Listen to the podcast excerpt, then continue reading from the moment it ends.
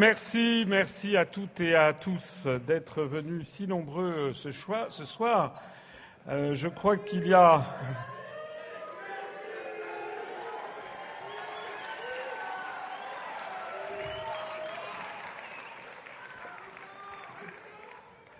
Merci, merci. Je crois que c'est une salle, m'a-t-on dit, de 1600 places. Comme elle est quasiment remplie, ça veut dire quand même qu'on a au moins 1300, 1400 personnes ce soir. C'est quand même beaucoup. C'est quand même beaucoup. C'est beaucoup pour un, candidat qui, paraît-il, est tout petit.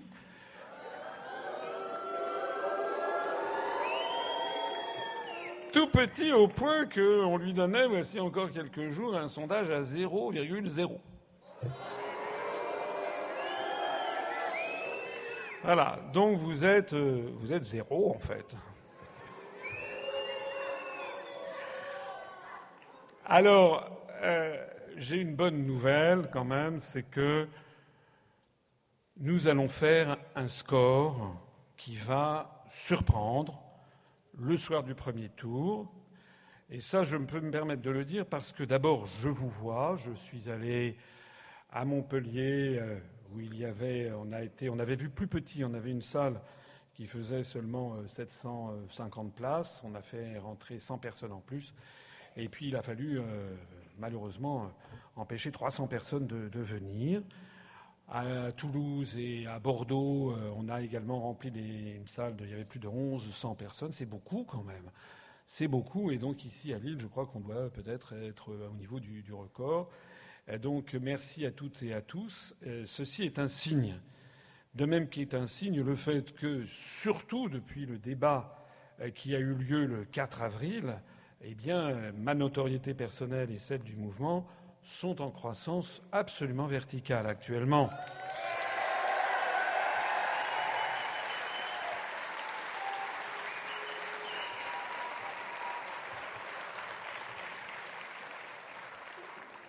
Actuellement, nous enregistrons 250 euh, à 300 adhésions par jour.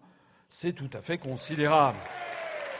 J'invite d'ailleurs toutes celles et tous ceux d'entre vous qui ne l'auraient pas encore fait à ne pas hésiter à adhérer à notre mouvement, qui est un mouvement de large rassemblement national et qui est en train, je pense, de bouleverser les lignes. Bouleverser les lignes, d'ailleurs, au point que l'on inquiète. Vous avez peut-être remarqué, si vous avez un petit peu de flair ou de sens de l'observation, que lors du débat euh, du, 4, euh, du 4 avril, pardon, eh bien, euh, lorsque je prenais la parole, mine de rien, le silence s'établissait et que je mesurais chez les autres candidats une certaine gêne.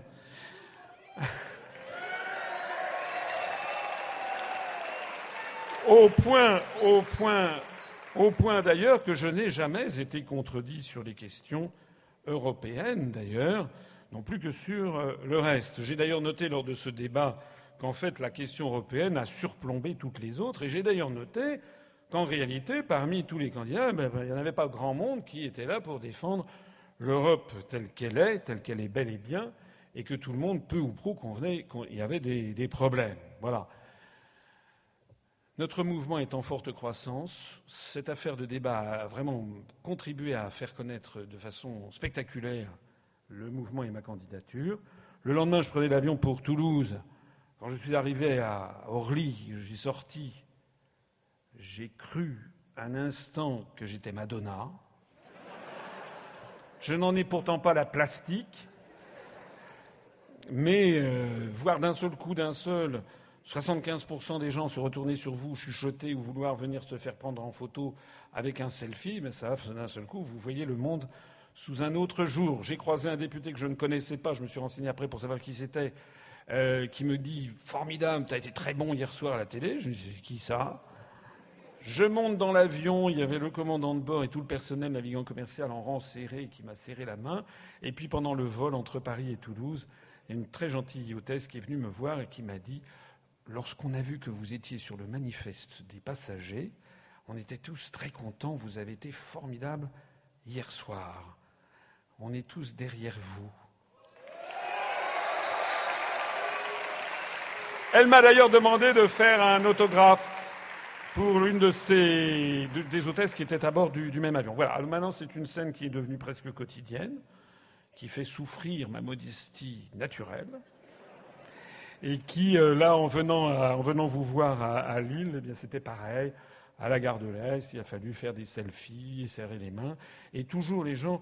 Il se trouve, il se trouve que les gens sont très gentils, qui viennent me voir et toujours des gens qui me disent continuez, c'est formidable, on va gagner, on va gagner. Alors, il y a un tel décalage entre la façon dont j'ai été présenté dans les grands médias, c'est-à-dire rien pendant neuf ans, onze mois et vingt jours, puis pendant une quinzaine de jours présenté comme un tout petit candidat, il y a une telle différence maintenant avec ce qui se passe que ça me laisse augurer que nous allons commettre quelque chose de tout à fait extraordinaire, quelque chose de tout à fait nouveau. D'ailleurs, dans cette campagne présidentielle dont vous avez bien saisi qu'elle est étrange, comme si la France était grosse d'un enfantement qui tarde à venir, comme si les Français, en fait, cherchent, cherchent le candidat euh, qui leur convient et comme s'ils ne l'avaient pas encore vraiment parfaitement euh, trouvé.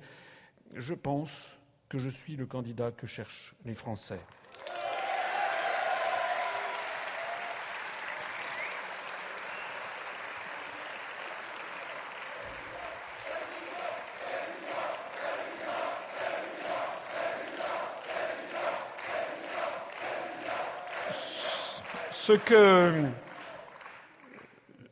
Ce, qui a été également très important lors de ce débat, c'est que mon insistance à parler de façon précise, euh, en citant les articles de la Constitution, en les nommant, les articles des traités européens, euh, a fait que on m'a un petit peu brocardé le lendemain dans la presse il y a certains humoristes qui ont, fait, état de ça pour essayer de me caractériser.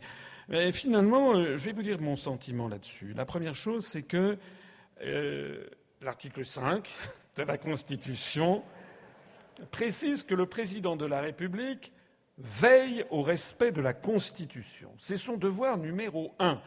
Alors, il est quand même préférable qu'il la connaisse. Deuxièmement, le président de la République assure par son arbitrage le fonctionnement régulier des pouvoirs publics et la continuité de l'État. Alors, il est bon qu'il soit un arbitre et perçu comme tel par la population. Est-ce que vous imaginez qu'un candidat extrémiste devienne président de la République? Quelle serait sa légitimité pour assurer un arbitrage?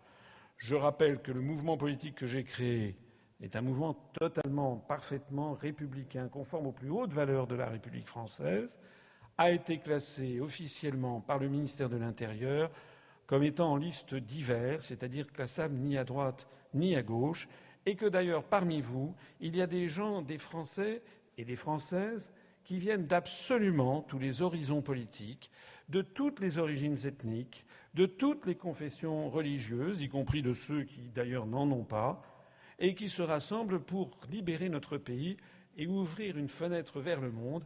C'est un fantastique mouvement de libération nationale que nous avons créé.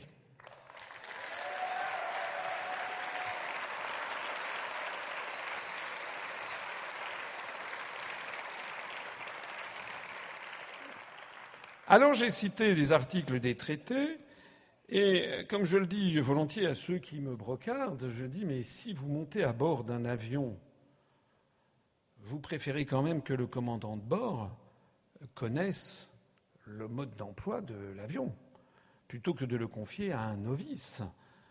Donc euh, vous n'allez quand même pas, je le disais ce matin sur France Inter à la journaliste qui m'a regardé et qui n'a pas su trouver la répartie, euh, je lui dis, vous n'allez quand même pas me reprocher de connaître mes dossiers. Parce que, en fait, ce que nous sommes en train d'apporter, ce que je crois être en train d'apporter dans cette élection, c'est aussi le grand retour de l'honnêteté, de la sincérité, de la compétence également, et du travail de quelqu'un qui sait de quoi il parle, et pas de quelqu'un qui fait des formules marketing pour enfumer la population. Et puis la, dernière conséquence de ce, débat du 4, du 4 avril, c'est également que ça a permis de clarifier la situation. Les Français ont pu constater que parmi les 11 candidats qu'ils avaient devant eux, eh bien, il y en avait 10 qui était euh, pour une autre Europe. Ils voulaient que c'était bien, mais il fallait améliorer ci, il fallait améliorer ça, il fallait renégocier ci, renégocier ça. Ils veulent tous soit rester dans l'Union européenne telle qu'elle est, soit renégocier les traités à la Saint-Glinglin. Aux dernières nouvelles, d'ailleurs, Mme Le Pen a encore une fois changé de position. Donc maintenant, l'euro, ça ne serait pas avant la sortie de l'euro, ça ne serait pas avant les élections italiennes de 2018 plus les deux ans de sortie, ça nous remet trois ans dans trois ans, etc. Donc euh, tout ceci reste extrêmement flou. Et les journalistes, je crois, euh, ont découvert aussi ceci, de telle sorte que depuis ce, débat, moi je vois que beaucoup de journalistes me posent des questions de plus en plus affûtées, mais aussi de plus en plus affûtées aux autres candidats qui sont assez mal à l'aise, parce qu'ils sont bien obligés d'avouer qu'en définitive, effectivement, il ne propose pas ce que je propose moi, et qui est très différent du reste du monde, du reste des autres candidats, c'est que je propose de sortir de l'Union européenne, de l'euro et de l'OTAN dès mon installation à l'Élysée par la mise en œuvre immédiate de l'article 50 du traité de l'Union européenne et de l'article 13 du traité de l'Atlantique Nord. C'est ce que l'on appelle le Frexit. Je suis le candidat du Frexit.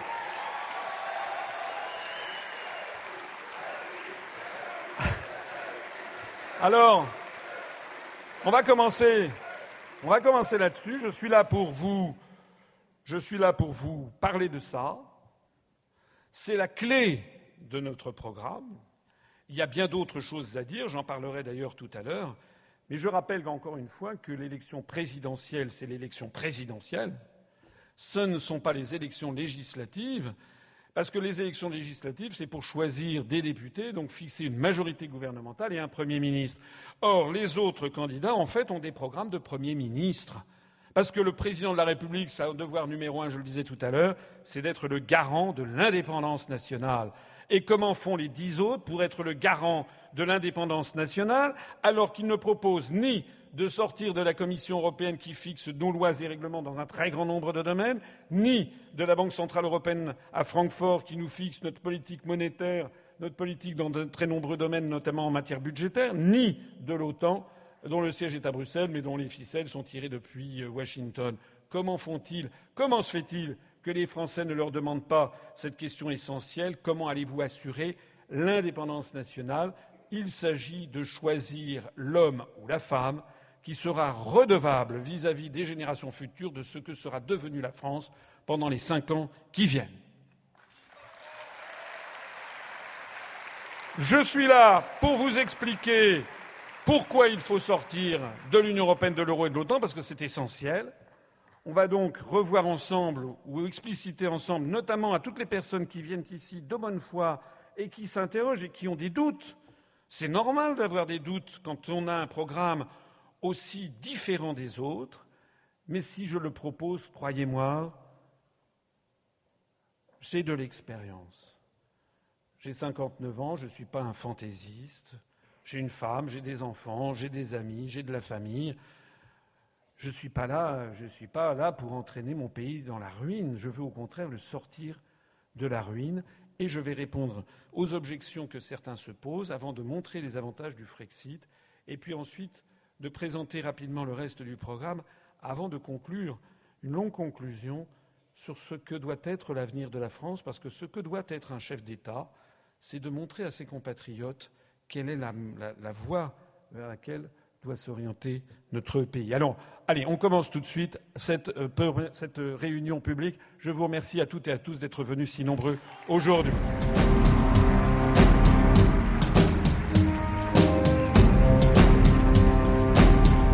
Il s'agit évidemment pour nous de reconstruire un projet européen. Moi j'espère qu'on construira bien sûr notre Europe à nous. La construction d'un nouveau grand compromis européen, d'un New Deal européen que j'appelle de mes voeux. Moi je défendrai un projet européen renouvelé. Euh, nous on est pour l'Europe, nous c'est construire une Europe des peuples. C'est pour ça que je refuse cette Europe-là et que je pense que l'Europe est à rebâtir. Le point de départ et le point d'arrivée d'un nouveau projet européen, c'est la convergence sociale. D'abord, je n'organise pas de Frexit. Moi, je vais fonctionner en type Europe des nations. Mon objectif, euh, si je suis élu, c'est d'engager une négociation.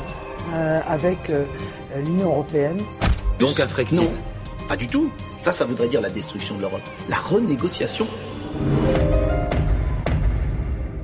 Et c'est la raison pour laquelle je propose, à la différence de tous les autres candidats qui tiennent des propos critiques sur l'Europe, c'est exact.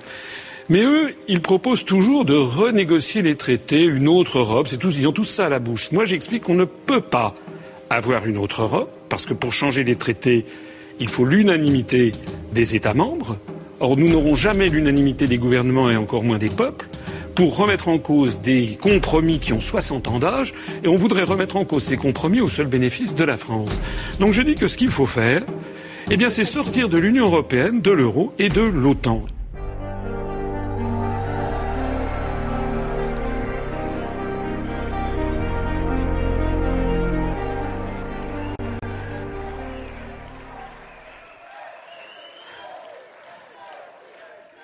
Alors, est-ce que sortir de l'Union européenne, de l'euro et de l'OTAN, est-ce que c'est plonger dans l'apocalypse? Vous savez, c'est ce qui a été dit beaucoup, beaucoup, beaucoup aux Suédois en 2003, lorsque le gouvernement de Stockholm avait décidé de demander aux Suédois est-ce qu'ils voulaient entrer dans l'euro ou pas.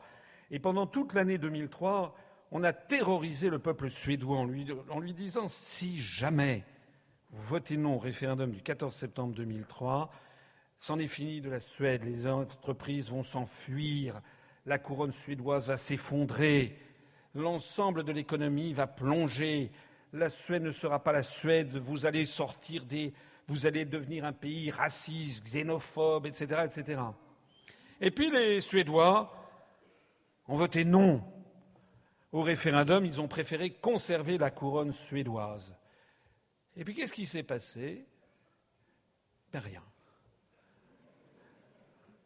C'est-à-dire que les Suédois ont conservé la couronne suédoise, que la Suède est toujours la Suède, et qu'elle a un taux de croissance moyen depuis 2003, ça fait 14 ans, qui est en moyenne 50% supérieur au taux de croissance moyen de la zone euro. Et comme évidemment c'est contraire au dogme, eh bien, plus personne ne vous en parle jamais. Voilà.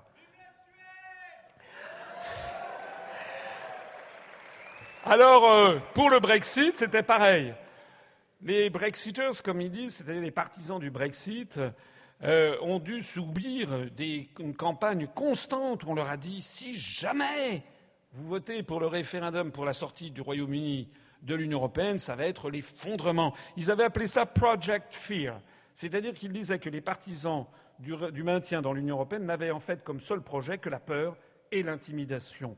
Rappelez-vous quand même que Mme Christine Lagarde directrice générale du Fonds monétaire international, cette dame dont vous savez qu'elle est passée dans une cour de justice de la République parce qu'elle avait dépensé 406 euh, millions d'euros du contribuable, qu'elle a fait attribuer, enfin, elle a accordé une procédure d'arbitrage, et puis les 406 millions d'euros sont allés chez cette grande conscience morale qu'est Bernard Tapie.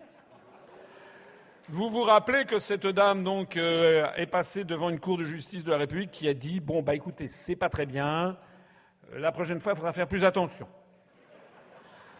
Alors c'est cette dame auréolée d'une telle expertise professionnelle qui était venue dire aux, Britanniques euh, le 15 juin 2003, 2016 euh, pardon, que si jamais ils votaient en faveur du Brexit, ben, c'était le Project Fear, c'est-à-dire un effondrement de la livre sterling.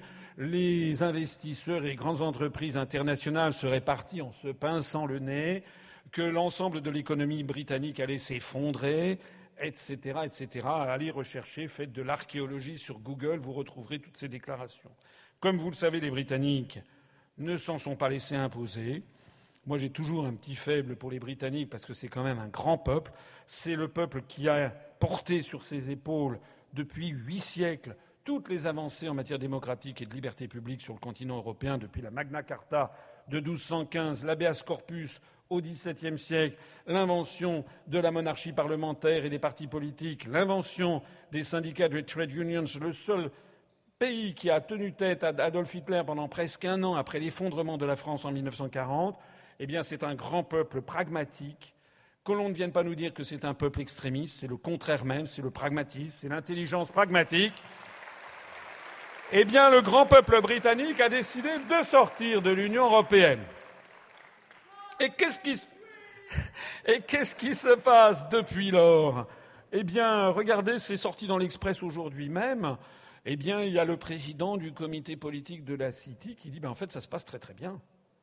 Et d'ailleurs, rappelez-vous que le Fonds monétaire international, Madame Christine Lagarde s'est mise aux abonnés absents d'ailleurs, le Fonds monétaire international puis l'OCDE ont été obligés de revoir à la hausse le taux de croissance d'un seul pays de l'OCDE, c'est le Royaume-Uni. Parce que ce qui s'est passé depuis le Brexit, c'est que la livre sterling a perdu 10% de sa valeur. Du coup, les exportations ont connu une formidable croissance. Du coup, il y a eu des emplois qui ont été créés. Du coup, le chômage a baissé, est tombé à 4,6%. Du coup, il y a eu aussi énormément de touristes qui se sont rendus au Royaume-Uni. Ça a dopé la croissance. Comme la livre sterling s'est un petit peu dépréciée, les investisseurs internationaux se précipitent au Royaume-Uni, contrairement à ce qu'on nous avait laissé croire. Donc vous avez Google, vous avez Yahoo, vous avez Nissan, etc., qui ont décidé de faire des investissements. Alors je sais, il y a des gens qui disent oui, mais ils ne sont pas encore sortis de l'Union européenne. Oui, certes, mais Madame, euh, Madame Lagarde, elle avait dit que l'effondrement, ça se produirait dans les semaines qui venaient. Alors ils ne sont pas encore sortis, mais lorsque vous avez des investissements pour des grandes chaînes automobiles, ce sont des investissements qui sont faits sur 20 ou 25 ans. En réalité, la situation est que le Royaume-Uni se porte beaucoup mieux que nous, que les indicateurs sont au vert, qu'on nous dit oui, mais il y a des banques qui vont s'en aller. Bon, ben attendons, attendons de voir qu'elles s'en aillent. Mais pour l'instant, elles sont toujours là-bas.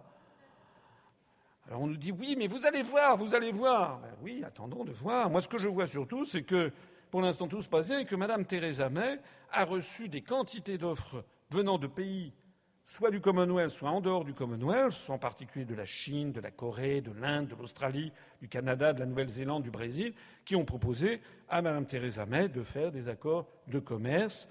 Et donc, en réalité, eh bien, les Britanniques sont en train de mener leur petit bonhomme de chemin. Et j'y reviendrai tout à l'heure sur l'euro. Il faut faire attention. Les Britanniques sont les champions du wait and see. Wait and see, ça veut dire attendre et voir. Pour l'euro, They have waited and they have seen. Ils ont attendu puis ils ont vu. Ils se sont dit on n'entre surtout pas là-dedans. Pour le Brexit, ils ont voté pour le Brexit. Puis après, on s'est dit ah, qu'est-ce qui se passe? Moi, je connais bien les Britanniques. Pendant neuf mois, ils ont attendu. Ils se sont dit qu'est-ce qui va se passer? They have waited and they have seen. Ça se passe très bien. Ils ont affûté leurs arguments. Ne doutez pas que les Britanniques vont être très satisfaits d'être sortis les premiers de l'Union européenne. Il nous montre la voie. Alors je vais répondre un petit peu plus en détail aux objections que l'on nous fait souvent. Si l'on quitte l'Union européenne, on me dit la France va s'isoler du reste du monde. Ah bon? Et pourquoi donc? Bien sûr que non. La Suisse, la Norvège, l'Islande sont les trois pays d'Europe occidentale qui ne sont ni dans l'Union européenne ni dans l'euro et ce sont pourtant les pays les plus prospères d'Europe. Ce n'est pas moi qui le dis, c'est le programme des Nations Unies pour le développement, l'indice de développement humain. Ce sont des pays très ouverts sur le monde. La Suisse est même le pays du monde qui accueille le plus de conférences internationales.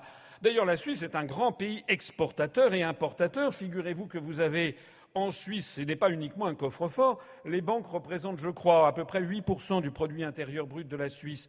La Suisse est aussi une grande puissance industrielle avec notamment dans l'horlogerie, dans la mécanique, dans la chimie, des grands géants, et puis dans l'agroalimentaire. Nestlé, c'est quand même une grande entreprise suisse. Vous n'avez pas remarqué qu'on trouve dans les magasins français des produits made in Switzerland qui viennent de Suisse? C'est-à-dire que la Suisse exporte et importe vers les pays de l'Union européenne. Et puis je voudrais dire aussi qu'une fois sortie de l'Union européenne et de l'euro et de l'OTAN, la France restera liée aux autres États de la planète par 6650 traités bilatéraux ou multilatéraux. j'avais fait le compte, 6653 traités bilatéraux ou multilatéraux qui nous restent, qui nous lient au reste du monde. Par exemple, avec nos amis allemands, je crois qu'il y a de mémoire à peu près 343 traités qui fixent les frontières, qui fixent les échanges d'ambassadeurs, les échanges consulaires, les échanges d'étudiants, les échanges d'œuvres d'art, la coopération industrielle, la coopération en matière de santé, les, actes civils, le mariage, l'adoption, les divorces, etc., etc., les échanges d'étudiants, la coopération culturelle. Eh bien, quand on sera sorti de l'Union européenne, ça va rester. Hein Il n'y aura pas un seul de ces traités qui aura disparu. D'ailleurs, nous conserverons intégralement nos 165 ambassades et nos 145 consulats à l'étranger. Pourquoi voulez-vous que la France, si elle sortait de l'Union européenne, ferme, son ambassade à Brasilia ou à Tokyo ou à Johannesburg ou à New Delhi ou à Moscou? Il n'y a aucune raison. En revanche, si on reste dans l'Union européenne, du fait des contraintes budgétaires constantes qui nous sont imposées, plus du dogme de la construction d'un État continental, on va être obligé progressivement, et c'est ce qui se passe en ce moment, de fermer une à une nos ambassades pour les fusionner dans des ambassades avec d'autres pays de l'Union. Actuellement, nous avons le deuxième réseau international diplomatique au monde. Eh bien, nous allons les garder, nous allons conserver nos 165 ambassades et nos 145 consulats à l'étranger une fois sortis de l'UE. Et puis, ça n'est pas tout. La France restera membre de toutes les grandes organisations internationales, l'Organisation des Nations Unies, dont nous sommes membres permanents du Conseil de sécurité. C'est ce poste de grande puissance obtenu par Charles de Gaulle en 1945 au moment de la rédaction de la charte de San Francisco, alors que si nous restons dans l'Union européenne, il y a déjà des forces qui demandent à ce que nous cédions notre siège permanent à un siège de l'Union européenne. D'ailleurs, les Britanniques, en prenant la tangente à temps, eux, vont garder le leur. Nous resterons membres de l'Organisation mondiale du commerce, mais cette fois-ci, au lieu de faire déléguer, lorsque nous sommes à l'OMC, nous sommes actuellement membres de l'OMC, mais nos, nos, intérêts les plus fondamentaux sont en fait défendus par un commissaire européen chargé des négociations commerciales multilatérales qui négocie pour le compte des 28 États et donc de 27 autres intérêts qui n'ont rien à voir avec le nôtre. Nous, si nous reprenons notre poste, nous redeviendrons comme tous les pays du monde, nous pourrons défendre personnellement nos intérêts à l'OMC et sans entrer dans trop de détails, mais ce sont des détails importants. Et au passage, ça vous prouve que je connais, je suis quelqu'un qui connaît les choses, qui connaît les dossiers. Eh bien, il faut savoir qu'à l'OMC, les votes ne se font jamais comme ça à la majorité, c'est le principe dit, du, consensus. C'est-à-dire que des, décisions ne sont prises qu'à la condition qu'il n'y ait aucune opposition. Et si la France, au lieu de déléguer ses intérêts commerciaux les plus fondamentaux à un commissaire européen qui défend des intérêts exactement opposés aux nôtres, si nous faisions alliance à l'OMC selon les sujets avec des pays qui ont le même intérêt que nous, par exemple pour défendre le textile, eh bien nous aurions pu sauver une grande partie du textile français qui a été sabordé en fait par un négociateur européen de nationalité britannique qui se fichait de saborder les textiles européens puisqu'il n'y en a plus au Royaume-Uni. Voilà la réalité de la situation. Nous resterons membres du Fonds monétaire international, de la Banque mondiale, de l'Organisation mondiale de la santé, de l'Organisation internationale du travail, de l'UNESCO, de l'Organisation de l'aviation civile internationale, de l'Organisation alimentaire mondiale, d'Interpol, de l'Organisation météorologique mondiale, de l'Union internationale des télécommunications, de l'Organisation mondiale de la propriété intellectuelle, du Haut Commissariat des droits de l'homme, des réfugiés et des droits de l'homme de l'ONU, de l'Agence internationale de l'énergie atomique, du traité de l'Antarctique, du traité de l'espace, de la Convention sur le droit de la mer, le traité de Montego Bay, de la Convention cadre sur les changements climatiques, etc. Je ne vais pas vous en parler, sinon j'en ai jusqu'à la fin de la soirée. On va dire que je fais des conférences trop longues. Nous resterons membres également, bien sûr, d'Airbus et d'Ariane Espace, qui n'ont aucun rapport avec la construction européenne. Je rappelle que dans l'Airbus A380, qui est une coopération internationale, eh bien, je rappelle que dans cette coopération, pour l'Airbus A380, le premier pays fabricant d'Airbus, ce sont les États-Unis d'Amérique qui ont 38% de part lorsque l'avion est motorisé Pratt Whitney. Et il y a dans Airbus A380 des entreprises japonaises, malaisiennes, chinoises, australiennes, russes, mexicaines, mais en revanche, il y a 15 des 28 États de l'Union européenne qui ne mettent pas un rivet dans Airbus. Nous resterons membres, bien entendu, d'Airbus et d'Ariane Espace, qui n'ont aucun rapport avec l'Union européenne. C'est pour cela que vous pouvez développer, partir d'ici avec cette bonne nouvelle, sortir de l'Union européenne, ce n'est en aucun cas devenir la Corée du Nord, c'est au contraire, comme on va le voir, rouvrir la France sur l'universel, arrêter d'être isolé du reste du monde par notre appartenance à une structure placée sous la domination de Washington.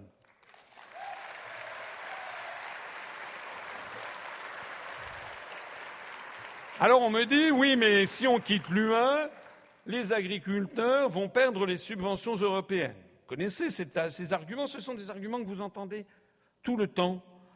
il faut quand même, à un moment ou à un autre, leur répondre.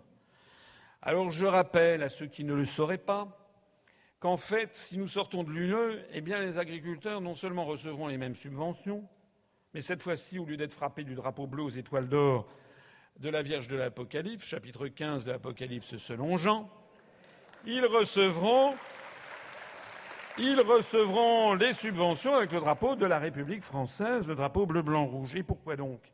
Parce que la France verse chaque année 23 milliards d'euros à l'Union européenne qui lui en restitue 14 milliards. Alors, j'ai vu qu'il y a des décodeurs, des fact-checkers, etc., qui regardent à la loupe ce que je peux dire et disent oui, mais non, mais oui, mais non, c'est pas exactement 9, c'est 8,3. Bon, d'accord, ok. Le fait est là, le fait est que la France verse chaque année, en gros, 9 milliards d'euros de plus à l'Union européenne qu'elle n'en reçoit. Et dans les 14 milliards que nous recevons, il y a 9,1 milliards d'euros de politique agricole commune. Donc les prétendues subventions européennes que recevraient nos agriculteurs, mais aussi nos collectivités locales, mais aussi nos chercheurs, mais aussi euh, nos offices du tourisme, j'en passe, et des meilleurs, dans le cadre du fonds du FEDER, etc., en fait, ce sont des subventions françaises à l'Europe dont une partie seulement nous est rétrocédée. Et je me permets de signaler que ce ne sont pas des portes ouvertes que j'enfonce, parce que le secret est tellement bien gardé que même dans des organisations dont on pourrait penser qu'elles sont les premières à être au courant, eh bien, euh, semble-t-il que les gens ne le savent pas. J'étais il y a quelques jours à Brest pour le congrès de la FNSEA et j'ai succédé à la nouvelle présidente de la FNSEA, enfin pas la tête de la FNSEA, j'ai succédé à la tribune. Et à la tribune, elle avait expliqué euh, devant les troupes de la FNSEA que, euh, heureusement que l'Europe était là pour accorder 9,1 milliards d'euros de subventions aux agriculteurs. Et j'ai été obligé de remettre un peu les compteurs à l'heure et de dire attendez, c'est notre argent, moins 9 milliards d'euros que l'on nous pique.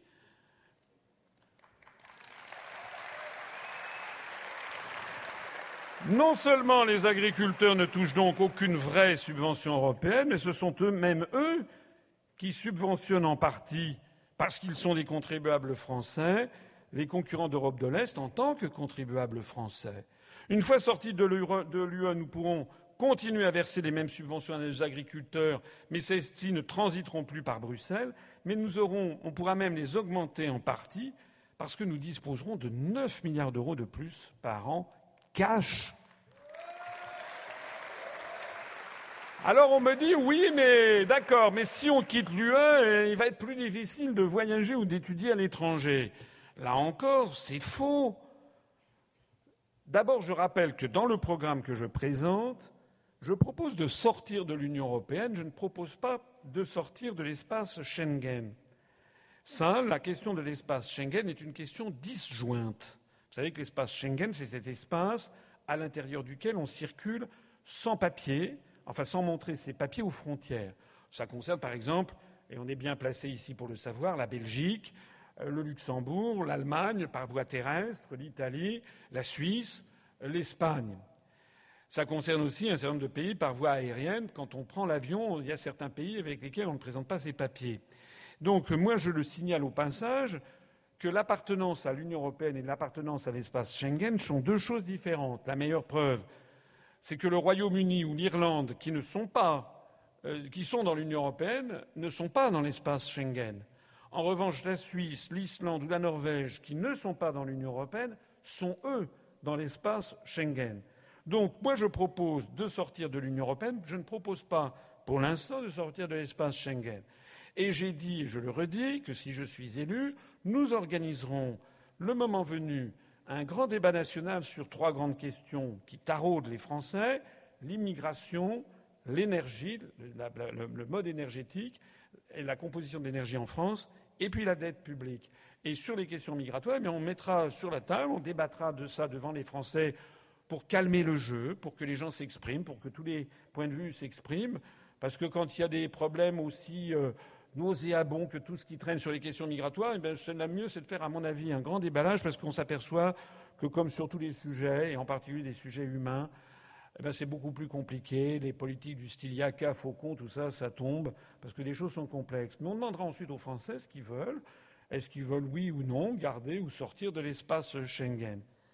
La deuxième chose que je voudrais dire, c'est que même si on sortait de l'espace Schengen, je rappelle que, actuellement en France, le droit général est de présenter ses papiers à l'entrée et à la sortie du territoire. Si vous allez au Royaume-Uni, si vous allez aux États-Unis, si vous allez au Japon, en Russie, en Chine, si vous allez passer un week-end à Marrakech ou à Djerba, ben vous faites ce qui se passe dans tous les pays du monde, c'est que vous présentez en fait vos papiers au franchissement de la frontière.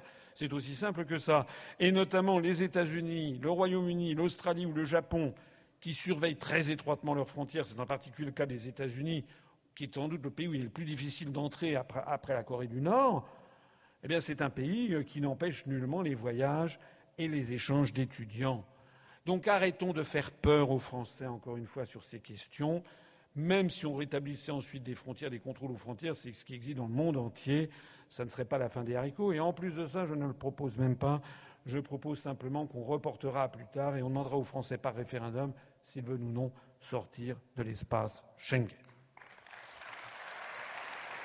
Alors on me dit oui, mais on va se fâcher avec nos voisins européens. Ah bon, et pourquoi donc? Pour quelle raison, si on sort de l'Union européenne, est-ce qu'on se fâcherait avec nos voisins? Moi, j'aimerais qu'on m'explique de façon articulée. Je rappelle, je ne sais pas si beaucoup de gens le savent, mais que le Groenland a quitté le marché commun en 1985. Est-ce que la France s'est fâchée avec le Groenland?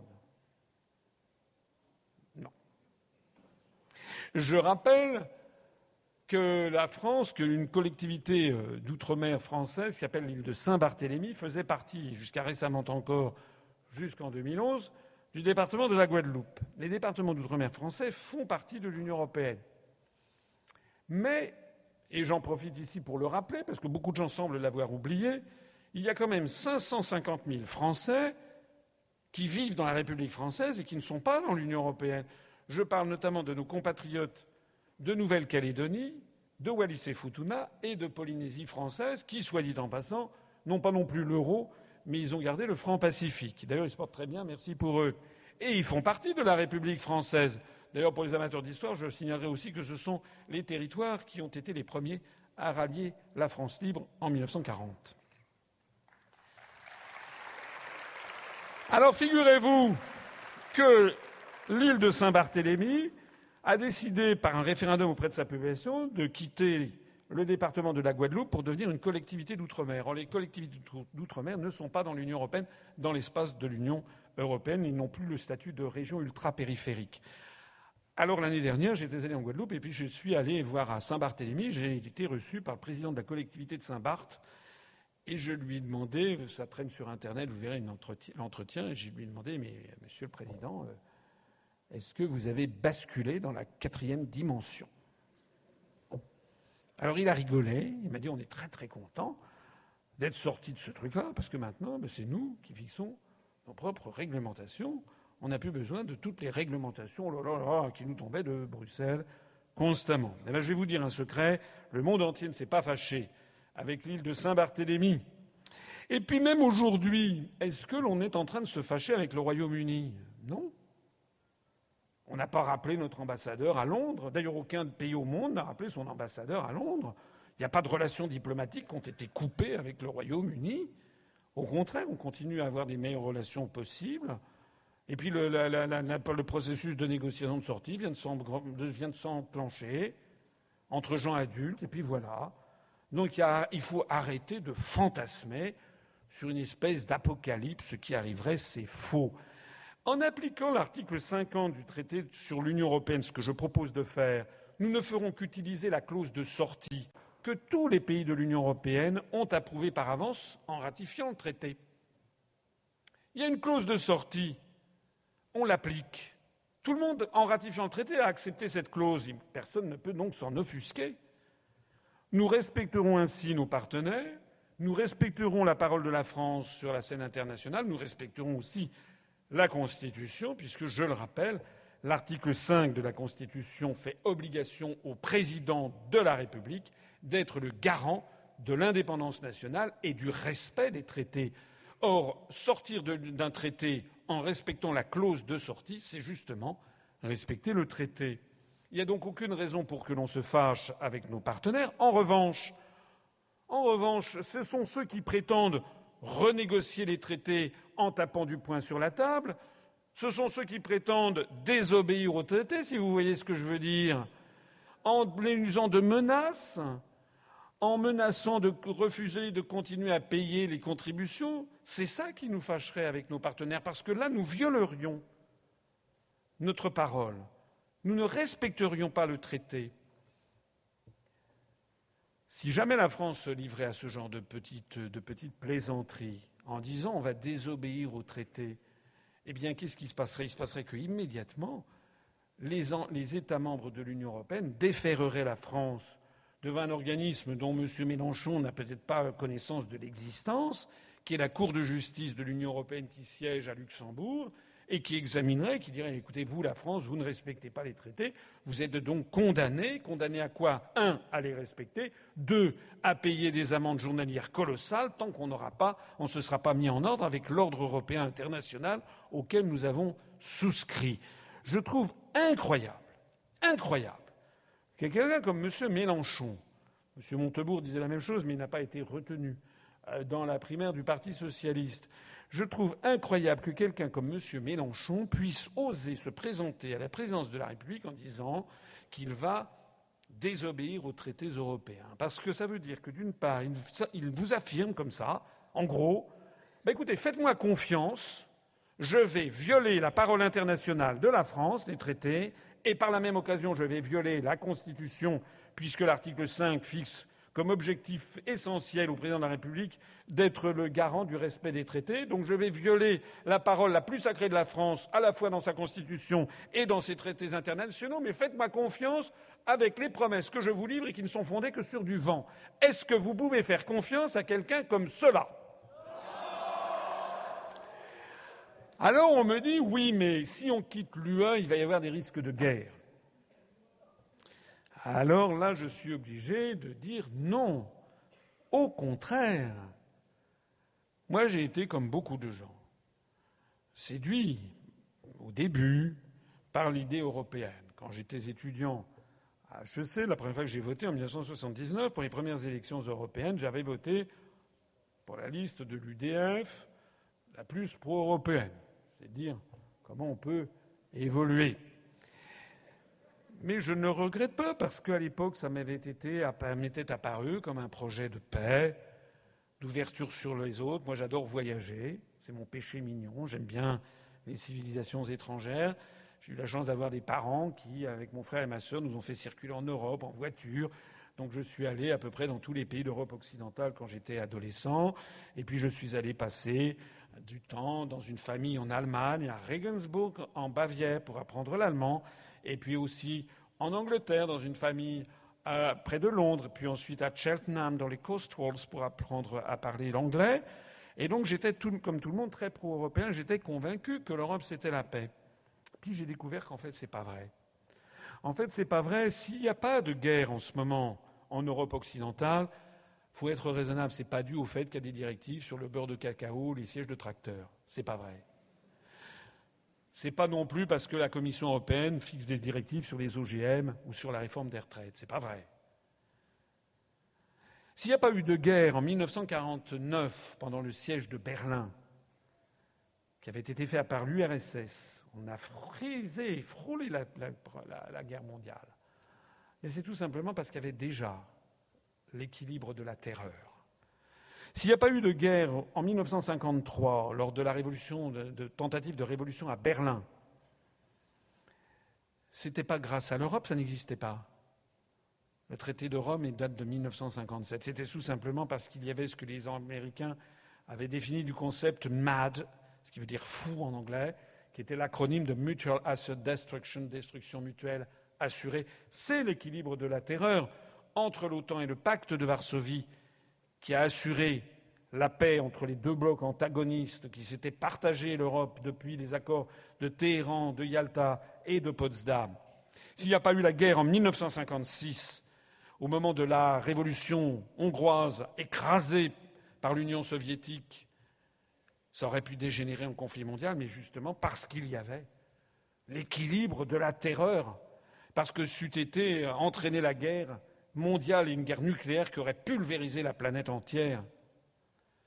S'il n'y a pas eu la guerre en 1968, lorsque le printemps de Prague a été écrasé par les troupes du pacte de Varsovie, pas seulement par l'URSS, mais par les troupes du pacte de Varsovie, alors c'est vrai que l'Europe existait depuis le traité de Rome de 1957, mais l'Europe était l'Europe des six et elle était percluse dans des problèmes. Il s'agissait de gérer les montagnes de beurre et les montagnes de lait. Rappelez-vous peut-être, pour les personnes qui vivaient à cette époque, c'était le gros problème, parce que l'Europe n'a jamais marché. Hein. Depuis le début, il y a des problèmes.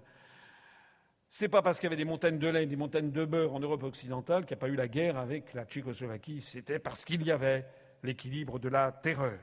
C'est la dissuasion nucléaire qui a fait cesser les conflits militaires entre les pays développés sans pour autant arrêter les guerres du troisième millénaire. Rappelez-vous ce qu'a dit François Mitterrand quelques jours avant, quelques semaines avant de mourir, dans le livre Le dernier Mitterrand, publié chez Plomb en janvier 1997, signé de Georges-Marc Benamou, qui est un journaliste qui écrivait au Nouvel Observateur. Et Mitterrand avait dit à Georges-Marc Benamou La France donc c'était après avoir passé 14 ans à l'Élysée. La France est en guerre et les Français ne le savent pas. C'est une guerre sans mort, une guerre sans mort apparemment, mais pourtant une guerre à mort. C'est une guerre d'un nouveau genre. Les Américains veulent un pouvoir sans partage sur le monde. Allez regarder. C'était euh, à notre époque, il serait traité de complotiste et de conspirationniste. Ça, c'est sûr. Mais allez relire les confessions de François Mitterrand à Georges-Marc Benamou. Ça veut dire quoi? Ça veut dire qu'après avoir passé 14 années à l'Élysée, il avait découvert qu'en fait, il y a une guerre entre les pays développés, mais qu'elle emprunte une nouvelle forme. On est habitué à la guerre d'État à État avec des armes létales, comme on dit, pour tuer les gens, pour détruire les infrastructures. C'est la guerre héritée de la fin de la guerre de 30 ans, des traités de Münster et d'Osnabrück, ce qu'on appelle les traités de Westphalie de 1648. Mais maintenant, on est dans un nouveau type de guerre, on est dans un conflit avec des guerres euh, cybernétiques, des guerres monétaires, des guerres financières, des guerres économiques et des guerres de désinformation. On est perclus de problèmes de désinformation. Regardez ce qui se passe au Moyen-Orient en fait, on ne sait plus du tout où est la vérité, où est la manipulation de l'information. C'est ça les guerres du troisième millénaire. Il n'en demeure pas moins que dans le pourtour des empires, il y a encore des guerres létales, des guerres d'État à État. L'UE, qui est sous la tutelle de l'OTAN par l'article 42 du traité sur l'Union européenne, puisque j'aime la précision, eh bien, l'Union européenne non seulement ne nous assure pas la paix, mais elle nous entraîne justement vers la guerre. Parce que l'Union européenne s'inscrit dans un schéma qui est le schéma du choc des civilisations, j'en reparlerai tout à l'heure, des experts, enfin des néoconservateurs américains, réaliser la théorie de Samuel Huntington, The Clash of Civilizations. C'est notre appartenance à l'Union européenne qui fait de nous désormais un satellite de l'OTAN. Le temps est loin où Charles de Gaulle avait quitté le commandement militaire intégré de l'OTAN et où il avait dit à Perfit lorsque le communisme s'effondrera, l'OTAN disparaîtra. Et pour une fois, de Gaulle, qui était si prémonitoire, à de nombreux égards, n'avait pas vu juste, parce qu'il n'avait pas vu qu'au moment où le, pacte de Varsovie s'effondrerait, les États-Unis d'Amérique, loin de dissoudre l'OTAN, en fait, pousseraient leurs avantages en faisant entrer toute l'Europe de l'Est dans l'OTAN. Quoi qu'il en soit, aujourd'hui, nous sommes entraînés par notre appartenance à l'Union européenne dans des hostilités croissantes contre des pays du Moyen-Orient, l'Afghanistan, la Libye, la Syrie. Nous ne sommes pas en Irak grâce au fait que Jacques Chirac et Dominique de Villepin, en 2003, ont refusé cette logique, mais nous sommes maintenant engagés dans les autres conflits et nous sommes entraînés également dans des hostilités croissantes avec les adversaires géopolitiques de Washington, la Russie et la Chine, qui ne sont pas nos adversaires géopolitiques. Nous sommes désormais obligés d'accepter les adversaires géopolitiques fixés par les États-Unis d'Amérique. C'est ça est en train de nous entraîner vers la guerre. J'ajoute J'ajoute que les contraintes de l'euro exacerbent par ailleurs constamment les tensions entre les pays européens. Il y a 20 ans, il n'y avait pas d'hostilité entre les Grecs et les Allemands. Maintenant, allez en Grèce et parlez-leur des Allemands. L'hostilité ne cesse de croître entre les pays de l'euro, et comme par ailleurs l'euro va de toute façon exploser, malheureusement, je l'ai dit à un journaliste, on n'a jamais le temps de parler de ça, alors que c'est l'un des sujets les plus fondamentaux, eh bien, ne croyez pas un instant que, ça va être un long fleuve tranquille. Nous allons avoir des soubresauts terrifiants sur la question de l'euro qui va forcément mener à des conflits entre pays de la zone euro. Sortir de l'Union européenne et de l'OTAN, c'est justement refuser le choc des civilisations et c'est agir pour la paix. Alors l'euro, l'euro, parlons-en. On me dit, mais si on quitte l'euro, euh, le nouveau franc va perdre 80% de sa valeur. Je me rappelle, j'ai fait une participé à un débat comme ça dans une université à Compiègne. Puis il y avait un, je préfère ne pas le qualifier, quelqu'un qui appartenait au vert, enfin EELV, qui euh, me fustigeait, me traitait de tous les noms, et me disait que si on sortait de, l'euro, euh, le nouveau franc perdrait 80% de sa valeur. Je m'adresse ici au grand public, des gens qui ne connaissent pas forcément bien les théories monétaires. Je vais simplement parler de bon sens. Imaginez qu'on sorte de l'euro, qu'on recrée le franc et que le franc perde 80% de sa valeur. On sort à un euro égal à un franc. On ne va pas revenir à l'ancien franc, un 6,55, 957. On fera un euro égal à un franc. Bon. Puis après, ce franc peut-être se dépréciera un petit peu par rapport à l'euro restant, qui, soit dit en passant, du fait que le franc ne fera plus partie, ne sera déjà plus l'euro actuel. Si tant est qu'il consiste, qu'il se, se maintienne parce que très probablement, ce sera la désagrégation de l'euro qui suivra. Mais si le franc perdait 80%, je vais prendre un exemple tiré de la vie quotidienne, pas tout à fait quotidienne, je vais prendre un exemple d'une bouteille de champagne. Une bouteille de champagne qui coûte, euh, bonne bouteille, sans excès, 30 euros. 30 euros. Vu de Washington, de Tokyo, de Pékin, de Hong Kong, de Moscou, etc., de, Brasilia, de Rio, les pays, les grands pays euh, qui importent du champagne, qui est vendu dans le monde entier, pour eux, si le franc perdait 80% de sa valeur, c'est comme si la bouteille de champagne, au lieu de valoir 30 euros, ne valait plus que 6 euros. Qu'est-ce qui se passerait? Il se passerait automatiquement qu'il y aurait une demande colossale pour acheter du champagne à 6 euros. C'est comme s'il y avait des soldes de 80%. Et tout à l'avenant, ça serait la même chose pour les produits de luxe, la, parfumerie, euh, euh, les, comment dirais-je, la maroquinerie de luxe, les voitures, si tant est qu'il y a encore des voitures fabriquées en France, les produits industriels, les produits agroalimentaires, tout serait 80% soldé. Donc il y aurait une demande énorme venant du reste du monde. Cette demande énorme se, traduirait par quoi? Eh bien tout simplement par une demande énorme de francs. Parce que les Japonais, pour acheter, ils auraient besoin de convertir les yens en francs les Chinois les yuan en francs, les Américains le dollar en francs. Donc il y aurait une fantastique demande de francs sur les marchés d'échange et quelle en serait immédiatement la conséquence C'est que le franc remonterait à toute allure sur les marchés d'échange.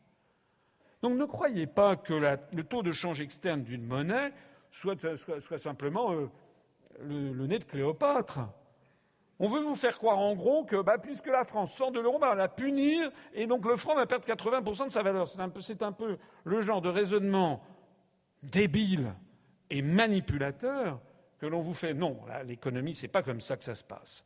Alors, quelle sera la dépréciation? Bien, en réalité, le Fonds monétaire international estime que si on sort de l'euro, il estime actuellement que l'euro est surévalué de l'ordre de 6% pour la compétitivité de l'économie française. Des études qui ont été réalisées par des grandes banques comme Natixis, comme Nomura, banque japonaise, comme l'ING, estime que ça va de 6 à 10 Ça veut dire que le nouveau franc perdrait à peu près 6 à 10% par rapport au dollar. Il faut s'en féliciter. Il faut s'en féliciter. Pourquoi? Parce qu'il faut savoir que depuis 1999, la compétitivité, je suis désolé, j'entre un petit peu dans les détails, mais si vous voulez avoir un sèche-cheveux, avec de l'air chaud comme programme, allez voir Macron.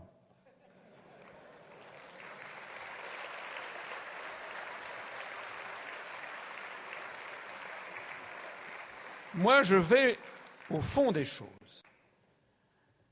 D'après, et d'ailleurs, au passage, les autres candidats, excusez-moi, mais techniquement, ils sont nuls. Non, mais c'est vrai.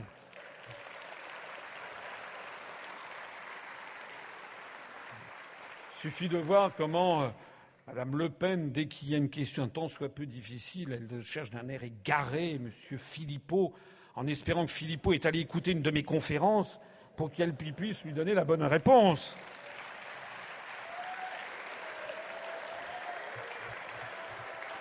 Alors,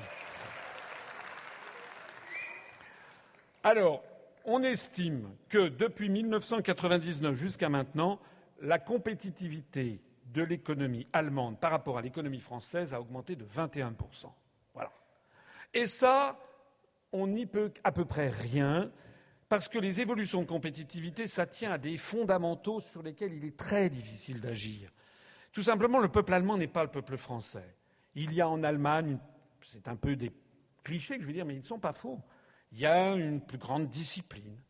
Il y a une plus grande, il y a un tissu économique plus solide, notamment de grosses PME il y a peut-être une ardeur au travail supplémentaire, il y a une moindre lutte pour l'appropriation de la valeur ajoutée, donc le taux d'inflation sous-jacent est inférieur à ce qu'il est en France, qui d'ailleurs est inférieur en France à ce qu'il est dans les pays du sud de l'Europe. Pas pour rien que les Allemands appellent les pays du sud de l'Europe euh, avec un certain mépris le Club Med. Et pourquoi ils ne voulaient pas partager la même monnaie que le Club Med, comme ils disaient? C'est que c'est comme ça. Alors on pourra toujours dire, n'est-ce pas, oui, c'est regrettable que la France n'ait pas le même tissu de PME, de grosses PME que l'Allemagne, et c'est ça, mais ce n'est pas parce qu'on le regrettera que ça changera quoi que ce soit.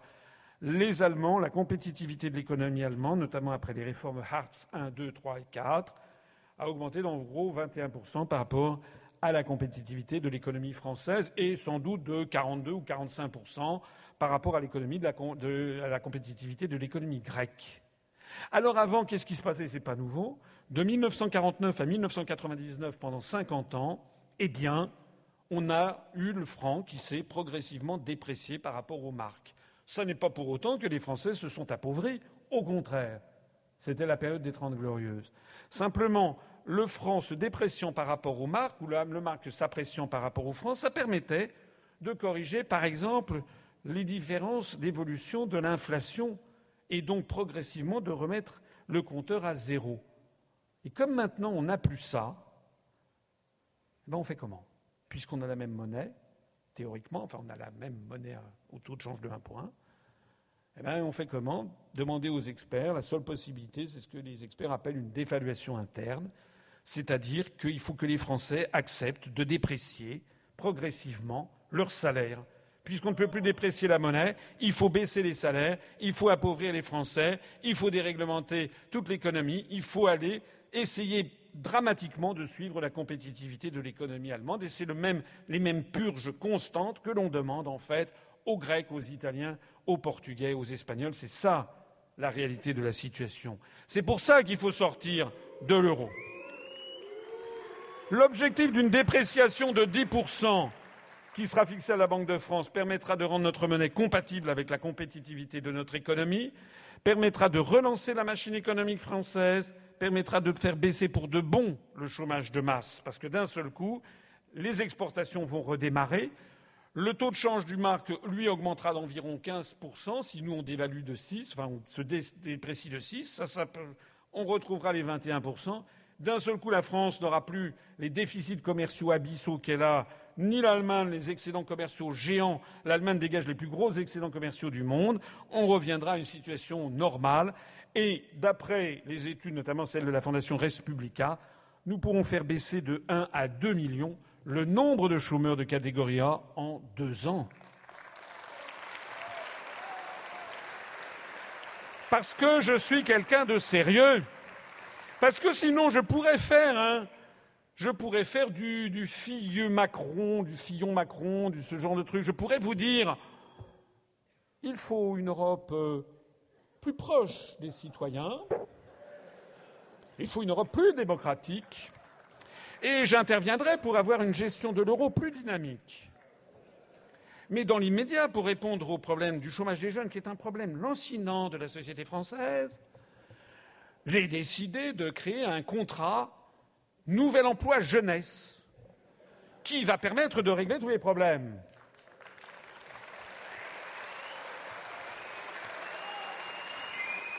Avec moi, il n'y aura pas des contrats tartemuche, des contrats jeunesse, emploi, machin, des contrats, vous savez, un, vous avez quelques mots comme ça, contrat, emploi, embauche, nouvelle embauche, première jeunesse, etc., premiers outrages, derniers, derniers hommages, etc. Tout ça, c'est ce que ma pauvre grand-mère appelait des cautères sur des jambes de bois. En réalité, un problème comme le chômage de masse qu'il y a en France, et a fortiori en Grèce, en Italie, en Espagne ou au Portugal, relève de problèmes qui ne sont pas des problèmes microéconomiques, mais des problèmes macroéconomiques. D'abord et avant tout, le fait que nous avons une monnaie qui n'est pas compatible avec l'économie française, tout simplement.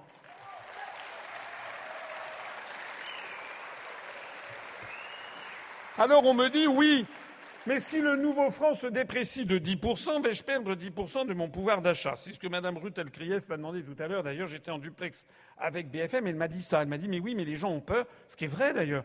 Il y a des gens qui peuvent se dire, oui, mais attendez, moi j'ai des économies, donc si le franc se déprécie de 10%, est-ce que je vais perdre 10% Ou alors est-ce que j'ai même vu une fois quelqu'un qui disait, voilà, le franc, si on sort de l'euro, qu'on adopte le franc, le nouvel euro va grimper, le franc va perdre 50% et notre dette extérieure notre dette publique, qui est déjà énorme, va prendre 50% de plus.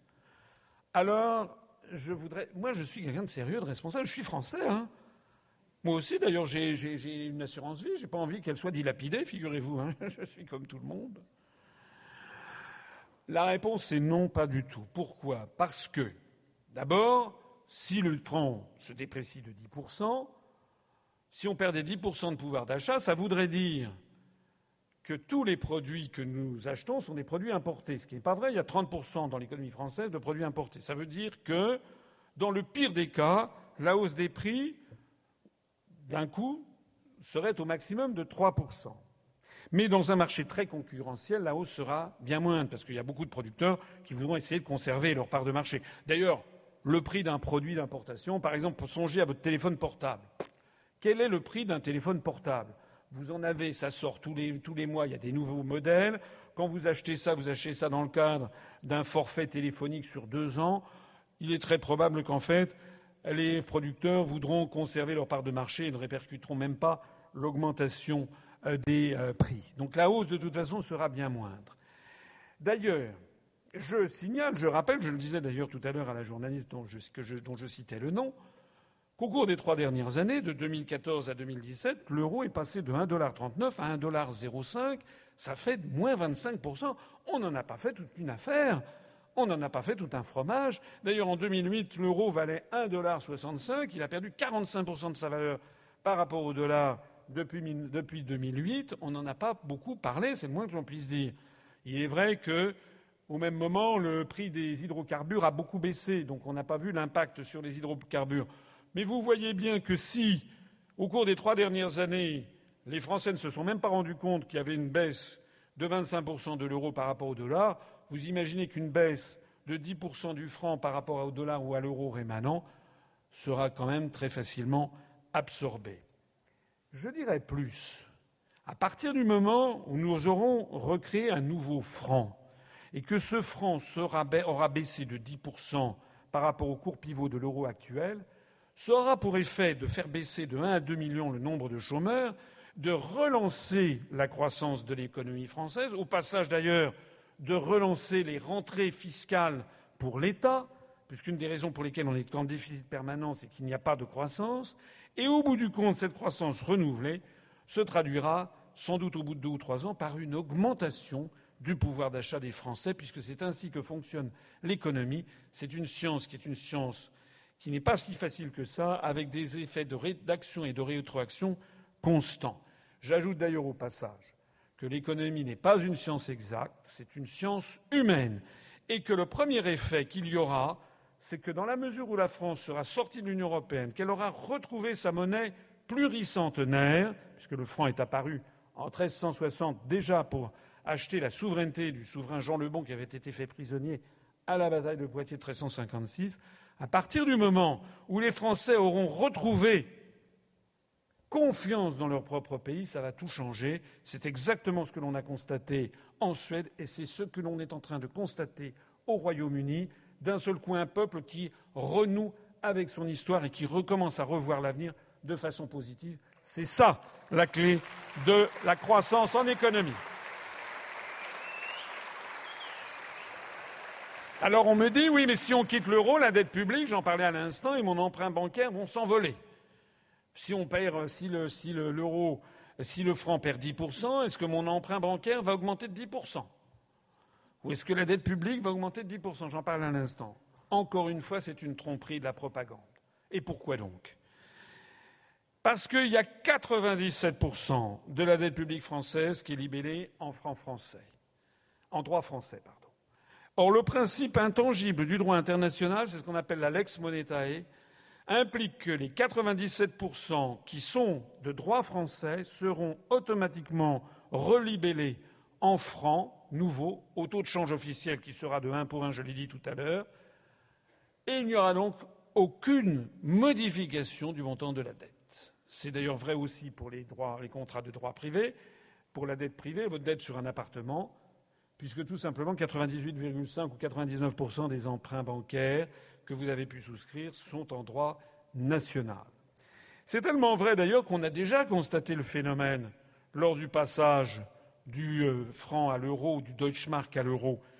Vous aviez, moi j'avais un emprunt bancaire en francs, il s'est transformé en un emprunt bancaire en euros. Et pareil pour les Allemands, et pareil pour les créances.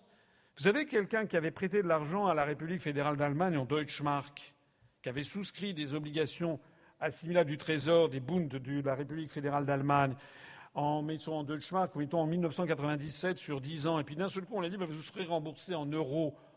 Ben, il y en a certains qui n'étaient pas forcément enchantés parce qu'ils savaient que le Deutschmark était la monnaie la plus solide du monde, alors que nul ne savait ce qu'allait devenir l'euro. Ben, ils n'ont eu que leurs yeux pour pleurer, personne n'a pu protester. Il en sera de même pour les dettes des particuliers. Autrement dit, il n'y a aucun risque de voir s'accroître la dette publique ni les emprunts bancaires. C'est encore une bonne nouvelle. Alors, je pense avoir répondu à la plupart des objections. Il y en a peut-être encore d'autres, mais il faudra me les faire parvenir. Enfin, en gros, ce sont les principales objections. Mais moi, je voudrais vous dire tous les avantages qu'il y a à choisir le Frexit. Pourquoi je suis là pour le présenter aux Français? Pourquoi je me bats depuis dix ans après avoir été dans des cabinets ministériels, après avoir étudié de fond en comble ces questions, il y a une urgence à adopter le Frexit et ce n'est pas, pas, parce que j'ai eu d'un seul coup une illumination ou une fantaisie. Pourquoi est-ce que c'est si important? Parce que grâce au Frexit, d'abord, nous allons réaliser des économies considérables le Frexit va nous permettre de récupérer chaque année les 9 milliards d'euros dont je parlais tout à l'heure. C'est le différentiel entre les 23 milliards d'euros versés et les 14 milliards rétrocédés. C'est énorme. C'est énorme. Ça, d'ailleurs, un facteur de dépression de l'économie française, le fait qu'on se fasse pomper tous les ans 9 milliards d'euros qui partent ailleurs. Deuxièmement, deuxièmement, nous récupérerons également 5 milliards d'euros de dépenses liées à l'Union européenne hors budget, notamment dans les cofinancements et les condamnations pécuniaires. Comme je ne veux pas vous tenir trop longtemps, je passerai un petit peu vite là-dessus, mais je pourrais vous en parler tout à l'heure si vous le souhaitez en aparté. En gros, il s'agit de cofinancement sur des grands projets où on nous dit, où la Commission européenne nous dit, on vous redonnera un petit peu de votre argent à condition que vous acceptiez d'en verser davantage encore, et ça, peut être notamment sur des éléphants blancs. Quant aux condamnations pécuniaires, je l'évoquais tout à l'heure au cas où nous désobéirions au traité, la France est tous les ans obligée de payer des condamnations parce que nous avons tardé, nous avons tardé à transcrire en droit français telle ou telle directive européenne. Et puis on va également s'attaquer enfin, de façon sérieuse, à la fraude fiscale et à l'évasion fiscale des grandes entreprises qui atteignent désormais des sommets qu'on estime à Bercy à 60 milliards d'euros par an. Et comment? Parce que nous allons rétablir le contrôle des mouvements de capitaux, contrôle des mouvements de capitaux qui est interdit par les traités européens depuis Maastricht en vertu de l'article 63 du traité sur le fonctionnement de l'Union européenne. De telle sorte qu'on est revenu dans la France de 1788. Vous savez que Louis XVI que ce soit avec Calonne ou avec Necker, n'arrivaient pas à boucler le budget, tout simplement parce que les grandes fortunes françaises de l'époque, l'aristocratie ou le haut clergé ne payaient pas d'impôts. C'est-à-dire les gens les plus riches ne payaient pas d'impôts. Mais on est revenu un peu à la même situation, puisque les entités les plus riches de France, c'est-à-dire notamment les très grandes fortunes, les très grandes entreprises, s'arrangent, notamment par l'intermédiaire des mouvements de capitaux, à minimiser, voire à annuler l'impôt sur les sociétés qu'ils devraient acquitter en France, en faisant apparaître un déficit en France et en faisant apparaître, par des jeux d'écriture et des transferts de fonds, des excédents, par exemple, importants au Luxembourg, où il n'y a pas d'impôt sur les sociétés, ou quasiment pas. C'est le scandale LuxLeaks. Je pense qu'on peut récupérer un tiers des 60 milliards d'euros, c'est-à-dire 20 milliards d'euros d'économies supplémentaires. Ça veut dire 34 milliards d'euros d'économies par an, 170 milliards sur un quinquennat. Et j'insiste sur le fait que ces sommes considérables vont pouvoir être récupérées sans qu'on s'attaque au niveau de vie des Français. Parce que tous ceux qui vous proposent de faire des économies, je pense à M. Fillon qui propose de supprimer 500 000 fonctionnaires, enfin 500 000 postes, du moins j'espère, 500 000 postes de fonctionnaires, à supposer que ce soit possible d'une façon politique et, sociale, ce serait une ineptie du point de vue économique, au passage, parce qu'il y aurait 500 000 fonctionnaires, et donc peut-être 2 millions de personnes si on y ajoute les familles, parce que les fonctionnaires, c'est des pères ou des mères souvent, il y aurait peut-être 3 à 4 millions de personnes qui, d'un seul coup, verraient leur niveau de vie diminuer. Ce serait donc un effet d'attrition sur l'économie, il y aurait moins de consommation, donc baisse de l'impôt sur les sociétés, baisse des chiffres d'affaires, baisse de l'impôt sur les sociétés, baisse de la TVA, baisse de l'impôt sur le revenu, baisse de la taxe sur les produits pétroliers, puisque les gens ne consommeraient pas. Et au total, les quatre moteurs qui fournissent des ressources fiscales à l'État diminueraient. On ne voit pas dans les propositions qui nous sont présentées la réflexion minimale qui consiste à dire on ne peut pas relancer une économie si, de façon constante, on a une politique qui taille dans la demande. C'est une ineptie d'un point de vue économique. Moi, je dis on peut faire des économies, mais à condition de s'attaquer au grand dogme de notre époque, c'est-à-dire notre appartenance à l'Union européenne. Nous n'avons plus les moyens de payer la princesse européenne. J'ajouterai également Qu'à ceci peut on, va faire d'autres économies. Ça, c'est pas du cash, c'est des économies d'un point de vue macroéconomique. Parce que nous allons alléger considérablement le coût d'application des normes européennes. Pour les administrations publiques, on peut évaluer ça à 9 milliards d'euros. Pour les entreprises, à 30 milliards d'euros. Ça a été un argument très important utilisé au Royaume-Uni. C'est l'idée que, parmi l'ensemble des entreprises françaises, il y en a actuellement 180 000 qui exportent, mais il y en a des millions qui n'exportent pas. Les commerçants, les artisans, les TPE, les PME. En fait, il y en a beaucoup qui n'exportent pas, qui ont une zone de chalandise, disons, dans un rayon de 5 km, 10 km autour de chez eux, et qui sont pourtant assujettis à un déluge de normes qui non seulement vient du niveau national, mais vient aussi du niveau européen. Le Frexit se traduira par un allègement considérable des réglementations et donc des coûts de gestion qui pèsent sur les agriculteurs, sur les artisans, sur les TPE et sur les PME. Là aussi, c'est une excellente nouvelle. Grâce au Frexit, nous allons d'ailleurs empêcher la disparition de ce qui reste de pêche artisanale et d'agriculture familiale. Les articles 38 et 39 du traité sur le fonctionnement de l'Union européenne imposent une vision ultra-productiviste de l'agriculture et de la pêche et place nos producteurs dans une concurrence perdue d'avance, puisqu'on les place dans une concurrence avec des pays de l'Union européenne où il n'y a pas de SMIC horaire dans l'agriculture. Vous savez qu'il y avait 4 millions d'agriculteurs en France en 1960, on est tombé à 400 000. 90% des agriculteurs français, en gros, ont disparu. Et si on continue comme ça, dans 10 ou 15 ans, il n'y en aura plus que 40 000. C'est-à-dire que 99% auront disparu. Au profit de quoi et qui resteront? Ce qui restera, ce sera de l'agro-business, c'est-à-dire des fermes de 1000 vaches, de 5000 vaches, des poulaillers de 50 000 poules. Et puis il y aura peut-être effectivement quelques chanceux qui, parce qu'ils sont sur des appellations d'origine protégée, pourront continuer à exercer éventuellement une activité agricole traditionnelle. Mais moi, je ne veux pas de cet avenir-là. Je ne veux pas que la France devienne un désert agricole et rural. Le Frexit va permettre de protéger les productions qu'il nécessite, d'assurer des prix rémunérateurs et d'établir d'autres politiques que la seule loi du profit maximal, qui est la loi qui, est en fait celle des traités européens. Nous donnerons la priorité à la qualité gustative des aliments et pas seulement à la productivité, au respect de l'environnement et des cycles naturels. On favorisera l'installation à la terre. Moi, je veux qu'à la fin du quinquennat, on soit passé de 400 000 à 600 000 agriculteurs. On favorisera l'installation à la terre, notamment de jeunes qui veulent développer l'agriculture biologique, la permaculture, par exemple. Et puis, nous favoriserons également l'aménagement du territoire. Seul le fait de sortir l'agriculture des traités européens nous permettra d'avoir ces choix qui correspondent à ce que souhaitent en fait les Français. Grâce au Frexit, nous allons empêcher pour de bon les délocalisations et la vente de notre patrimoine public et privé à des fonds d'investissement venus du monde entier. Je rappelle que l'article 63 du traité sur le fonctionnement de l'Union européenne impose la libre circulation des mouvements de capitaux sans aucun contrôle ni restriction avec la planète entière. C'est ça. C'est cet article-là qui date de 1992 et du traité de Maastricht qui est à l'origine des délocalisations. Elles ne sont pas tombées du ciel. Le mot délocalisation est apparu dans le vocabulaire français en 1993, lorsque pour la première fois une usine, c'était l'usine Hoover, de fabrication d'aspirateurs qui était installée à Dijon, a décidé de profiter des nouvelles dispositions du traité de Maastricht qui venait d'entrer en vigueur le 1er janvier 1993 en délocalisant son usine. Ça veut dire quoi délocaliser?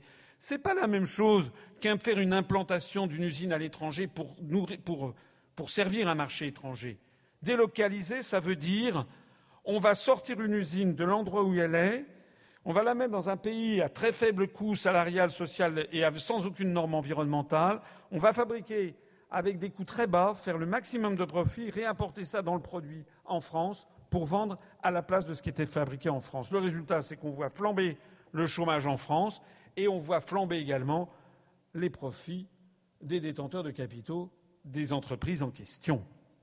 Le Frexit va permettre d'interdire les délocalisations en réinstaurant le contrôle des mouvements de capitaux qui est à l'origine même des délocalisations. Le Frexit va permettre de revenir à la situation de ce qu'elle était avant le traité de Maastricht.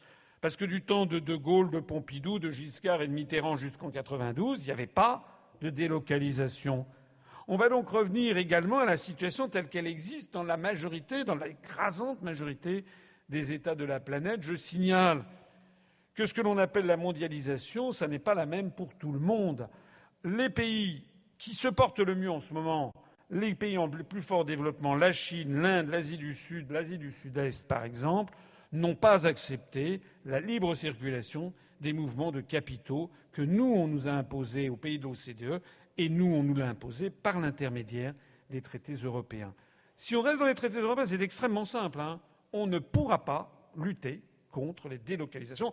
C'est le drame qu'a vécu M. Montebourg. Vous vous rappelez M. Montebourg, en 2012 il avait dit qu'il allait lutter contre les délocalisations. Je vais lutter contre les délocalisations. Il a été nommé ministre du redressement productif. Rappelez il a constaté qu'il n'avait aucun moyen pour lutter contre les délocalisations, puisque les entreprises peuvent sortir des centaines de millions d'euros pour construire des usines à l'étranger. Donc en fait, il n'a rien redressé du tout. Voilà. M. Montebourg, on allait voir ce qu'on allait voir, ben on a vu. Résultat des courses, il a quitté le gouvernement.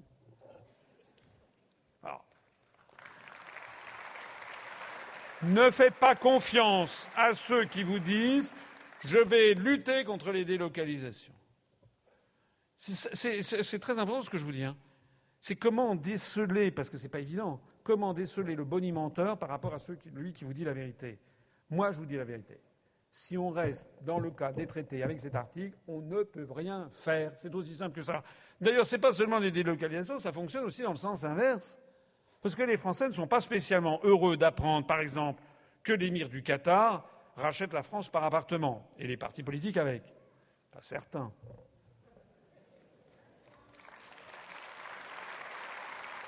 L'émir du Qatar a racheté l'hôtel Martinez à Cannes, l'hôtel Georges V à Paris, l'hôtel Prince de Galles à Paris, le Paris Saint-Germain, le club de foot, Paraît-il que l'émir du Qatar aurait même payé le divorce de Nicolas. Enfin bon, ça c'est autre chose.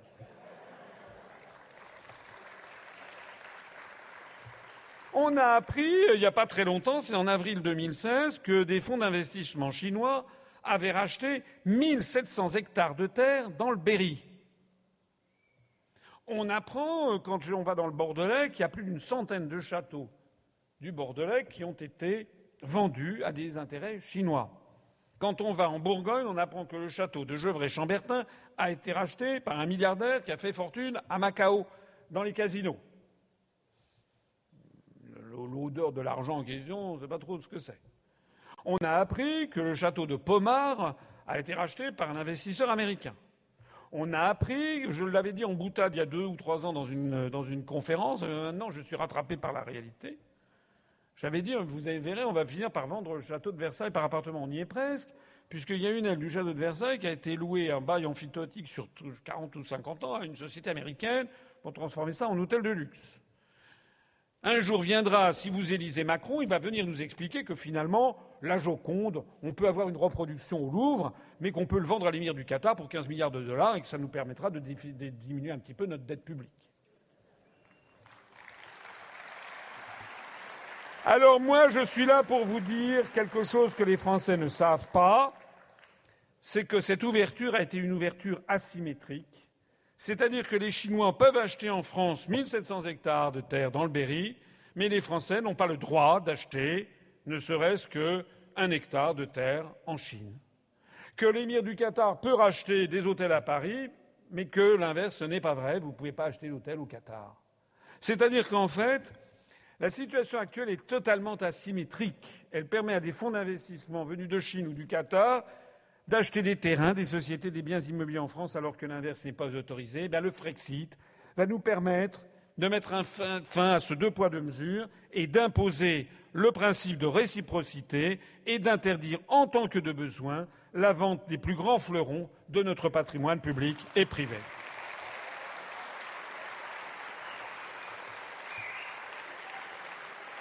Grâce au Frexit, nous allons défendre efficacement et sérieusement l'environnement.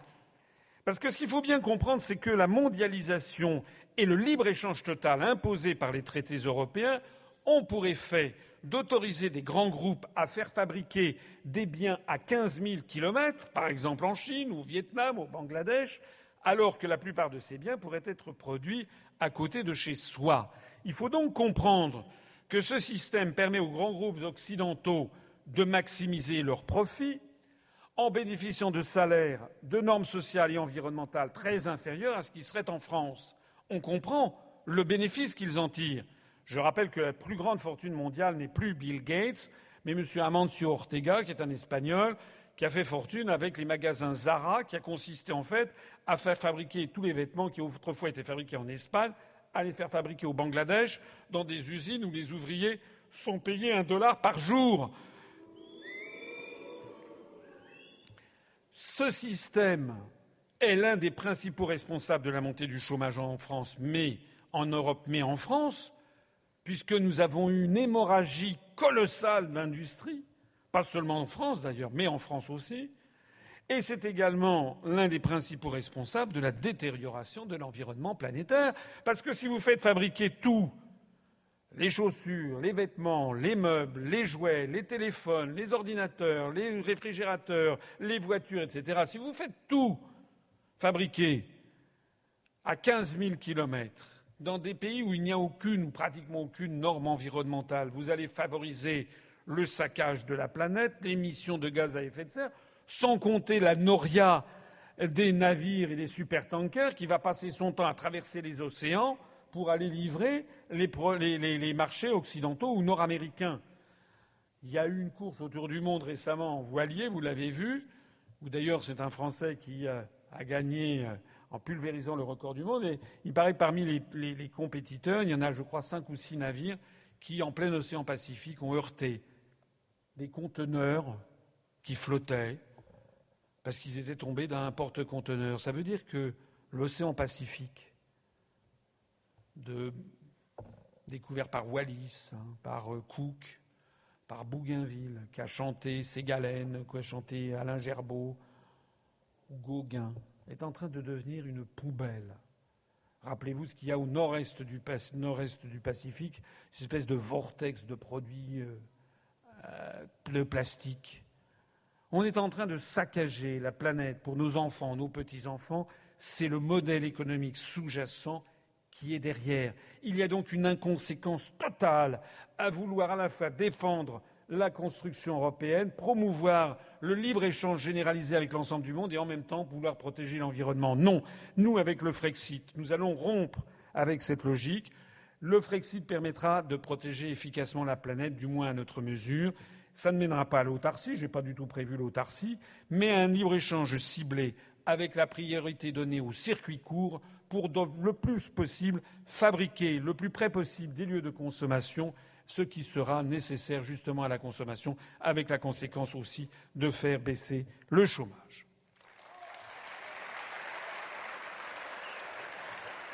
Grâce au Frexit, nous ferons d'ailleurs baisser le nombre de chômeurs de 1 à 2 millions. Je le disais tout à l'heure, je le confirme, je me fonde sur une étude publiée par la Fondation Respublica en 2013, avec la possibilité, la probabilité de faire baisser d'au moins 1 million, sinon 2 millions, le nombre de chômeurs de catégorie A en France en deux ans. On est à 3,6 millions, on pourrait redescendre à, disons, 2 millions. Ça paraît un objectif raisonnable. C'est encore beaucoup, 2 millions. Par rapport, je me rappelle, dans les années 80 du XXe siècle, l'idée d'avoir un million de chômeurs paraissait effarante.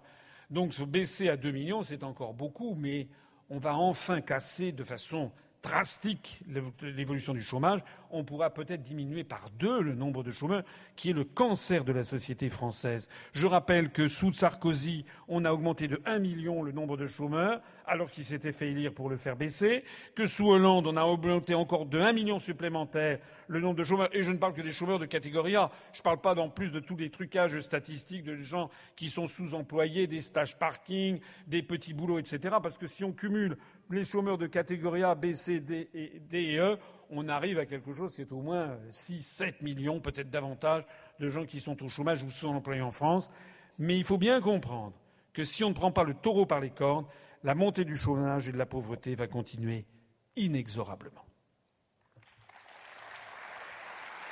Grâce au Frexit, nous préserverons et renforcerons nos services publics. Je rappelle oui, c'est vrai, je cite les articles des traités, mais c'est ça qui me fait que je suis sérieux. C'est ça qui fait que vous devez me faire confiance, parce que je vous donne, vous, les clés de compréhension des raisons pour lesquelles on n'arrive pas à résoudre tous ces problèmes. Il faut faire sauter tous ces verrous. C'est l'article 106 du traité sur le fonctionnement de l'Union européenne qui impose une mise en concurrence et qui pousse à la privatisation de nos services publics. Eh bien, moi, je ne veux pas qu'il en soit ainsi. Et pourquoi il en est ainsi d'ailleurs? Parce que les traités européens sont d'inspiration non seulement néolibérale, ultralibérale, tout ce qu'on veut, mais ils sont fondamentalement d'inspiration anglo-saxonne. Or, les Français ne sont pas des anglo-saxons, je l'ai déjà répété de nombreuses fois. En France, en France, notre goût pour les services publics ne remonte pas à la libération ni au Conseil national de la résistance. Il remonte bien avant, il remonte au milieu du XIIIe siècle. Louis IX, roi de France, est le fils de son père et de sa mère, ce qui arrive à d'autres. Mais sa mère s'appelle euh, Blanche de Castille. Elle a élevé son fils dans une foi ardente. Il euh, se prend un petit peu pour le vicaire du Christ sur terre, et lorsqu'il devient roi, notamment à la mort de son père Louis VIII, je crois qu'il a 12 ans, il va y voir la régence de sa mère, et lorsqu'il deviendra roi de plein exercice, il aura à cœur, non seulement pour des raisons de foi religieuse, mais aussi pour des raisons bien politiques bien comprises, parce qu'il veut asseoir la dynastie des Capétiens, dont il n'est jamais que le neuvième successeur. Il veut l'inscrire dans la durée. Donc, euh, c'est à la fois un fin politique et un religieux réel, un pieux, un homme pieux. Il décide de faire deux choses qui vont marquer notre conscience collective. La première chose, vous le savez, c'est que Louis IX rendait la justice sous son chêne à Vincennes. Quand j'étais petit, qu'on m'apprenait ça à l'école, puisqu'on apprenait ça à l'école, je me disais, mais pourquoi c'est si important que ça soit sous un chêne? Et de vous à moi, on s'en fout. Que ce soit sous un chêne. Pourquoi c'est important que ce soit Vincennes? Non plus, c'était le, le château du roi. Non, ce qui était important, c'est qu'il rendit la justice. Et qu'est-ce que ça veut dire? Joinville le raconte dans ses mémoires. Louis IX faisait venir, par exemple, un grand seigneur, le comte de Charolais, puis un, pauvre paysan. Et puis, euh, il écoutait le différent qu'il y avait entre les deux, et puis il demandait à son greffier, le cas échéant, après avoir écouté l'un et l'autre, il disait C'est le paysan qui a raison. Toi, le grand seigneur, je vais te mettre en prison. les Français ont découvert au milieu du XIIIe siècle qu'il pouvait y avoir un chef d'État qui assure la justice entre les Français, comme le Christ l'aurait fait, hein, comme dans les évangiles, vous savez, qui, euh, dans les évangiles où il dit qu'il est plus difficile à un riche d'accéder au royaume des cieux qu'à un chameau de passer par le chat d'une aiguille. Les Français découvrent au milieu du XIIIe siècle qu'il peut y avoir un chef d'État qui assure la justice entre les Français sans tenir compte de la position sociale. C'est de cette date que les Français veulent une justice qui soit la même pour tous. Nous en sommes loin. Il faut absolument revenir à la justice que souhaitent les Français. Moi, je n'accepte pas la justice pour les riches et la justice pour les pauvres. Et Louis IX a fait aussi autre chose. Louis IX a décidé en 1260 de créer un établissement, un hospice qu'on a appelé l'hospice des 15-20, parce que 15 fois 20 égale 300, avec 300 lits, pour y soigner notamment les aveugles, les nécessiteux, pour les loger et leur apporter des soins. C'était 300 lits, c'est tout à fait considérable. Pour l'époque, c'est à Paris que ça se passe. Et l'un de ces mémorialistes, le confesseur de sa veuve, la reine Marguerite, écrit en 1303, il est mort en 1270, et il, il écrit que cet hospice était payé, comme on disait en vieux français, par la bourse du roi, c'est-à-dire la bourse du roi, c'est-à-dire sur le trésor public. C'est la première fois dans notre histoire nationale, et c'était il y a 757 ans, que l'on voit un établissement hospitalier ouvert à tout le monde et payé par la collectivité, par le trésor public. Eh bien ça, ça fait de nous un peuple qui est totalement différent des Américains qui, eux, se sont constitués par le rejet de la vieille Europe, par le mythe du self-made man. Aux États-Unis, quelqu'un qui arrive et qui fait fortune, eh ben, c'est parce qu'il l'a mérité. Et s'il est pauvre et indigent, ben, c'est parce qu'il l'a mérité aussi. Et nous, c'est pas comme ça que ça se passe en France. Nous, nous sommes un peuple égalitariste du point de vue anthropologique, nous avons besoin d'avoir un chef de l'État qui assure la justice, l'égalité sociale des Français devant les grands moments de la vie que sont la naissance, l'éducation, la maladie, la justice et la mort. C'est la raison pour laquelle il est impossible d'accepter la mise en pièces de ce modèle qui nous est consubstantiel depuis si longtemps, depuis plus de sept siècles. C'est la raison pour laquelle c'est absolument scandaleux un programme comme celui de M. Fillon qui prétend en fait démolir la sécurité sociale. Moi, je veux, je prends l'engagement solennel, si je suis élu, puisque nous sortirons de l'Union européenne, parce que c'est pour ça qu'il faut sortir, parce qu'il faut se soustraire à ces contraintes venues d'outre-Atlantique, parce qu'il y en a qui veulent faire du fric avec notre santé, parce qu'il faut remplacer la sécurité sociale par des assurances privées qui rapporteront le maximum d'argent à des actionnaires, eh bien ça, je dis non à ce genre de société parce que ce n'est pas la société française. Le Frexit nous permettra le Frexit nous permettra de mettre un terme à la privatisation rampante de nos services publics. Je ferai inscrire dans la Constitution, je proposerai aux Français d'inscrire dans la Constitution et j'empêcherai la privatisation, voire je renationaliserai pour ceux d'entre eux qui ont déjà été en partie privatisés. Je veux assurer les services publics à la française, EDF, GDF, la SNCF, la Poste, Orange, les, les routes et les autoroutes de France, les entreprises d'adduction d'eau, TF1, TDF et toute banque bénéficiant de fonds publics. Et je ferai inscrire dans la Constitution la sécurité sociale, le principe même de la sécurité sociale pour tous et le principe même de la retraite par répartition. Grâce au Frexit, nous défendrons nos acquis sociaux et nous rétablirons notre démocratie sans que les Français s'en soient rendus compte. Il y a un article, encore un des traités, qui est absolument essentiel. C'est l'article 121 du traité sur le fonctionnement de l'Union européenne qui nous impose des grandes orientations de politique économique, ce qu'on appelle les GOPÉ, fixées à la France par la Commission européenne. Et pourquoi? Parce que les traités ont fixé le principe que, pour sauver l'euro, il faut que tous les pays membres de l'euro, c'est-à-dire 19 États, aient une convergence que M. Mélenchon doit appeler une convergence sociale, mais une convergence de toute leur politique économique, sociale et budgétaire. Mais, comme nos parents, nos grands-parents se sont battus pour qu'on ait une vie meilleure. Moi, je me rappelle quand j'étais petit, j'avais sept ans, un jour, mon grand-père, que j'aimais bien, m'avait dit Tu as de la chance, tu auras une meilleure vie que nous. Est-ce qu'il y a beaucoup de grands-parents aujourd'hui qui disent à leur petit-fils ou à leur petite-fille Tu as de la chance, tu auras une meilleure vie que nous. Eh bien, moi, je veux pouvoir dire un jour, quand j'aurai des petits-enfants, je peux pouvoir dire ce que mon grand-père m'avait dit il y a 50 ans. Je veux pouvoir dire Tu as de la chance, tu auras une meilleure vie que nous. Je veux que l'on empêche la destruction de nos acquis sociaux. Et cette destruction, elle est programmée puisque nous devons avoir tendanciellement les mêmes que les autres. Or, il se trouve que les acquis sociaux des Français sont parmi les plus élevés de l'Europe.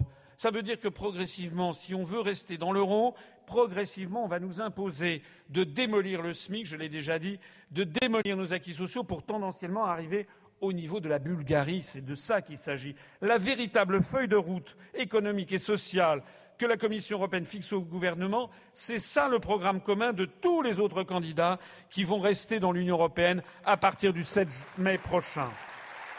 Pour être très concret, pour être très concret, pour 2017, Bruxelles réclame du futur président et du futur gouvernement qu'il augmente la TVA et qu'il baisse l'impôt sur les grandes sociétés. C'est d'ailleurs le programme annoncé par M. Fillon, qui n'est en fait pas le programme de M. Fillon, c'est le programme de la Commission. Il faut voir ce que ça veut dire. Hein. Très concrètement, ça veut dire que Mme Georgette Dupont, retraitée, qui est une toute petite, toute petite retraite qui vit à Tourcoing, et quand elle ira chercher sa baguette le matin, elle paiera 2-3 centimes de plus de TVA sur la baguette. Mais ça veut dire qu'à l'autre bout de la chaîne, Vinci, qui gère les autoroutes qui ont été déléguées à Vinci, Vinci, qui dégage des très gros profits, eh bien, comme on baissera l'impôt sur les grandes sociétés, pourra distribuer bien davantage encore à ses actionnaires, parmi lesquels cet homme très nécessiteux, qui est décidément mon ami l'émir du Qatar, qui a 4,9% de Vinci.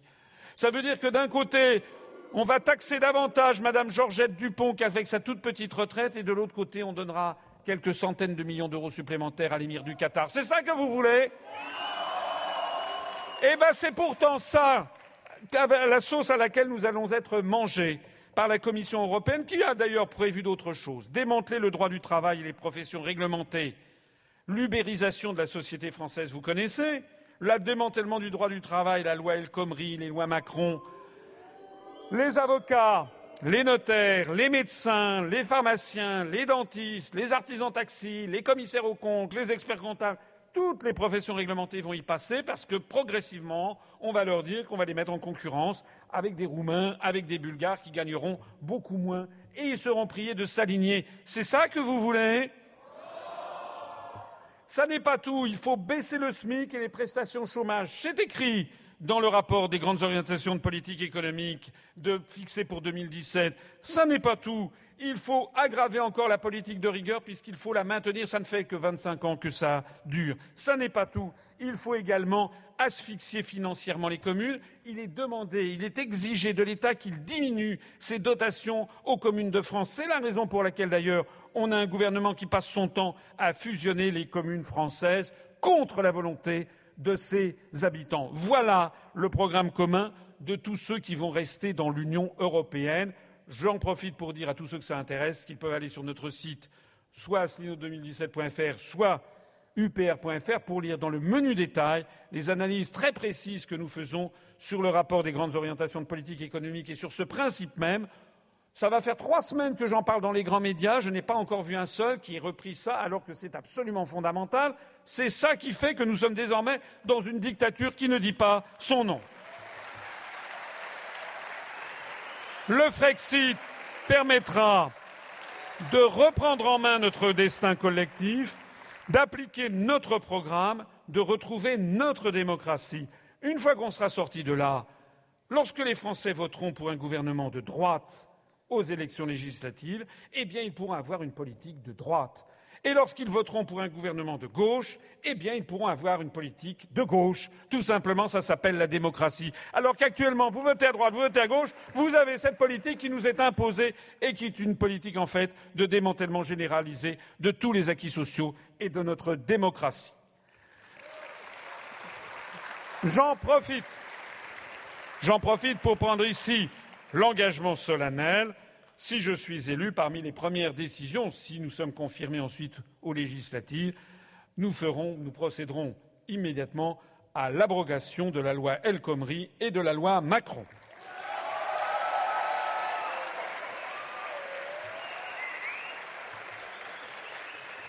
Grâce au Frexit, nous retrouverons notre indépendance nationale et nous pourrons œuvrer pour la paix mondiale la sortie de l'Union européenne, de la politique étrangère de sécurité et de défense et de l'OTAN va nous libérer de la soumission militaire à Washington.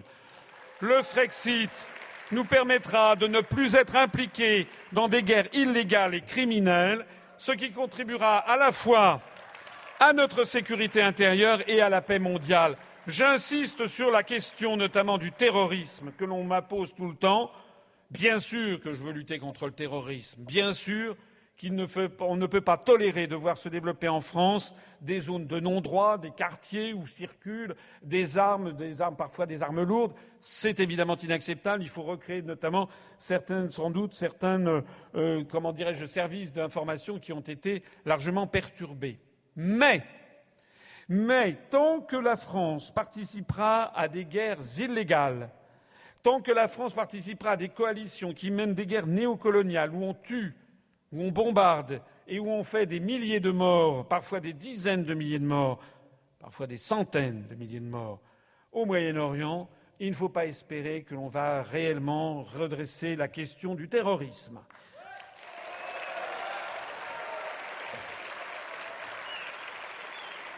De la même façon, tant que l'on va voir croître constamment le chômage, 3 millions, enfin 2 millions, 2 millions 5, 3 millions, 3 millions 5, 3 millions 6, 4 millions, 4 millions 5 de chômeurs, bien entendu, nous verrons concomitamment monter inexorablement la criminalité, l'insécurité, les trafics en tout genre, parce qu'il n'y a pas que la France qui est victime de ça, c'est dans tous les pays qui sont concernés par la même chose. Tant qu'on verra une société où flambent les inégalités, ce qui est le contraire même du génie français, puisque les Français n'aiment pas les inégalités qui doivent rester dans, une proportion raisonnable.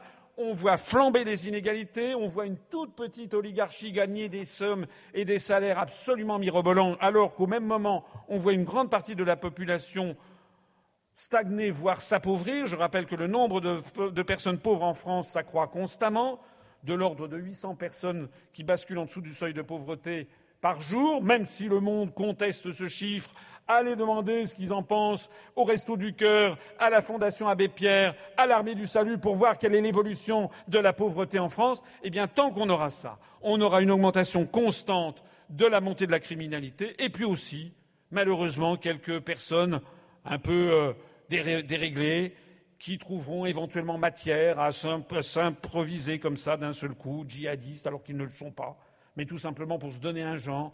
Hein, on, est toujours, si j'ai bien compris, euh, en attente des conclusions finales de l'affaire horrible du 14 juillet à Nice. Il semble finalement que tout ça, soit une tristesse, un drame social de quelqu'un d'un peu paumé dans une société qui a perdu ses repères et qui ne fournit pas à tous ses enfants un boulot et une vision positive de l'avenir dans la République française. Et puis, grâce au Frexit, nous renouerons avec la francophonie et tous les pays du monde, parce que l'Union européenne, enferme la France dans un espace artificiel qui postule que notre avenir passerait nécessairement par une fusion progressive avec 27, 28, 29, 30 États, au simple motif que nous sommes contigus les uns à côté des autres. Parce que le Portugal est frontalier de l'Espagne, qui est frontalière de la France, qui est frontalière de l'Allemagne, qui est frontalière de la Pologne, qui est frontalière de la Lituanie, qui est frontalière de la Lettonie, qui est frontalière de l'Estonie, qui est frontalière à travers le golfe de Botnie de la Finlande. Il faudrait donc considérer comme tout à fait naturel que les habitants de l'Algarve portugaise se sentent les co-citoyens, les concitoyens des Lapons de Laponie finlandaise du côté de Rovaniemi. C'est évidemment absurde. C'est d'autant plus absurde pour la France que nous n'avons ni histoire commune, ni langue commune, ni culture commune, ni échanges commerciaux, migratoires, familiaux, ni intérêts communs avec un grand nombre des États du continent européen. Nous n'avons pas de lien particulier avec la Lettonie, l'Estonie, la Lituanie, la Finlande, la Slovaquie, Chypre, Malte. C'est pas vrai. En revanche, nous avons beaucoup, beaucoup plus de liens avec les pays de la francophonie, nos anciennes colonies. Au-delà des drames de l'histoire, nous avons des liens avec la Tunisie, le Maroc, l'Algérie, le Sénégal, la Côte d'Ivoire, le Gabon, le Mali, le Congo, le Cameroun, Madagascar, le Liban, la Syrie, Haïti, le Vietnam, le Cambodge, le Laos, le Québec. Nous avons des liens avec tous ces États qui sont souvent extrêmement beaucoup plus importants que ceux que nous avons avec une majorité des pays de l'Union européenne. Le Frexit va nous permettre de nous sortir de ce périmètre artificiel qui ne correspond pas à l'affinité issue de l'histoire, aux affinités électives. Le Frexit va nous permettre de rouvrir la France sur l'ensemble du monde et de coopérer, de coopérer entre nations sans distinction d'appartenance continentale, raciale ou religieuse. Le Frexit va assurer la résurrection de la France tournée vers l'universel, comme l'ensemble des peuples du monde l'espèrent et l'attendent. Alors je voudrais dire que mon programme ne se limite pas au Frexit, même si c'est l'essentiel, puisqu'en fait, il s'agit de l'essentiel. Je rappelle que le président de la République est le garant de l'essentiel, l'homme de l'essentiel, disait De Gaulle dans son livre prémonitoire Le fil de l'épée, je crois, et qu'il le précisait dans son discours de Bayeux du 16 juillet 1946, qui préfigurait ce qui allait ensuite être la constitution de la Ve République. Je rappelle que le président de la République en France est différent du Premier ministre, ils n'ont pas le même rôle.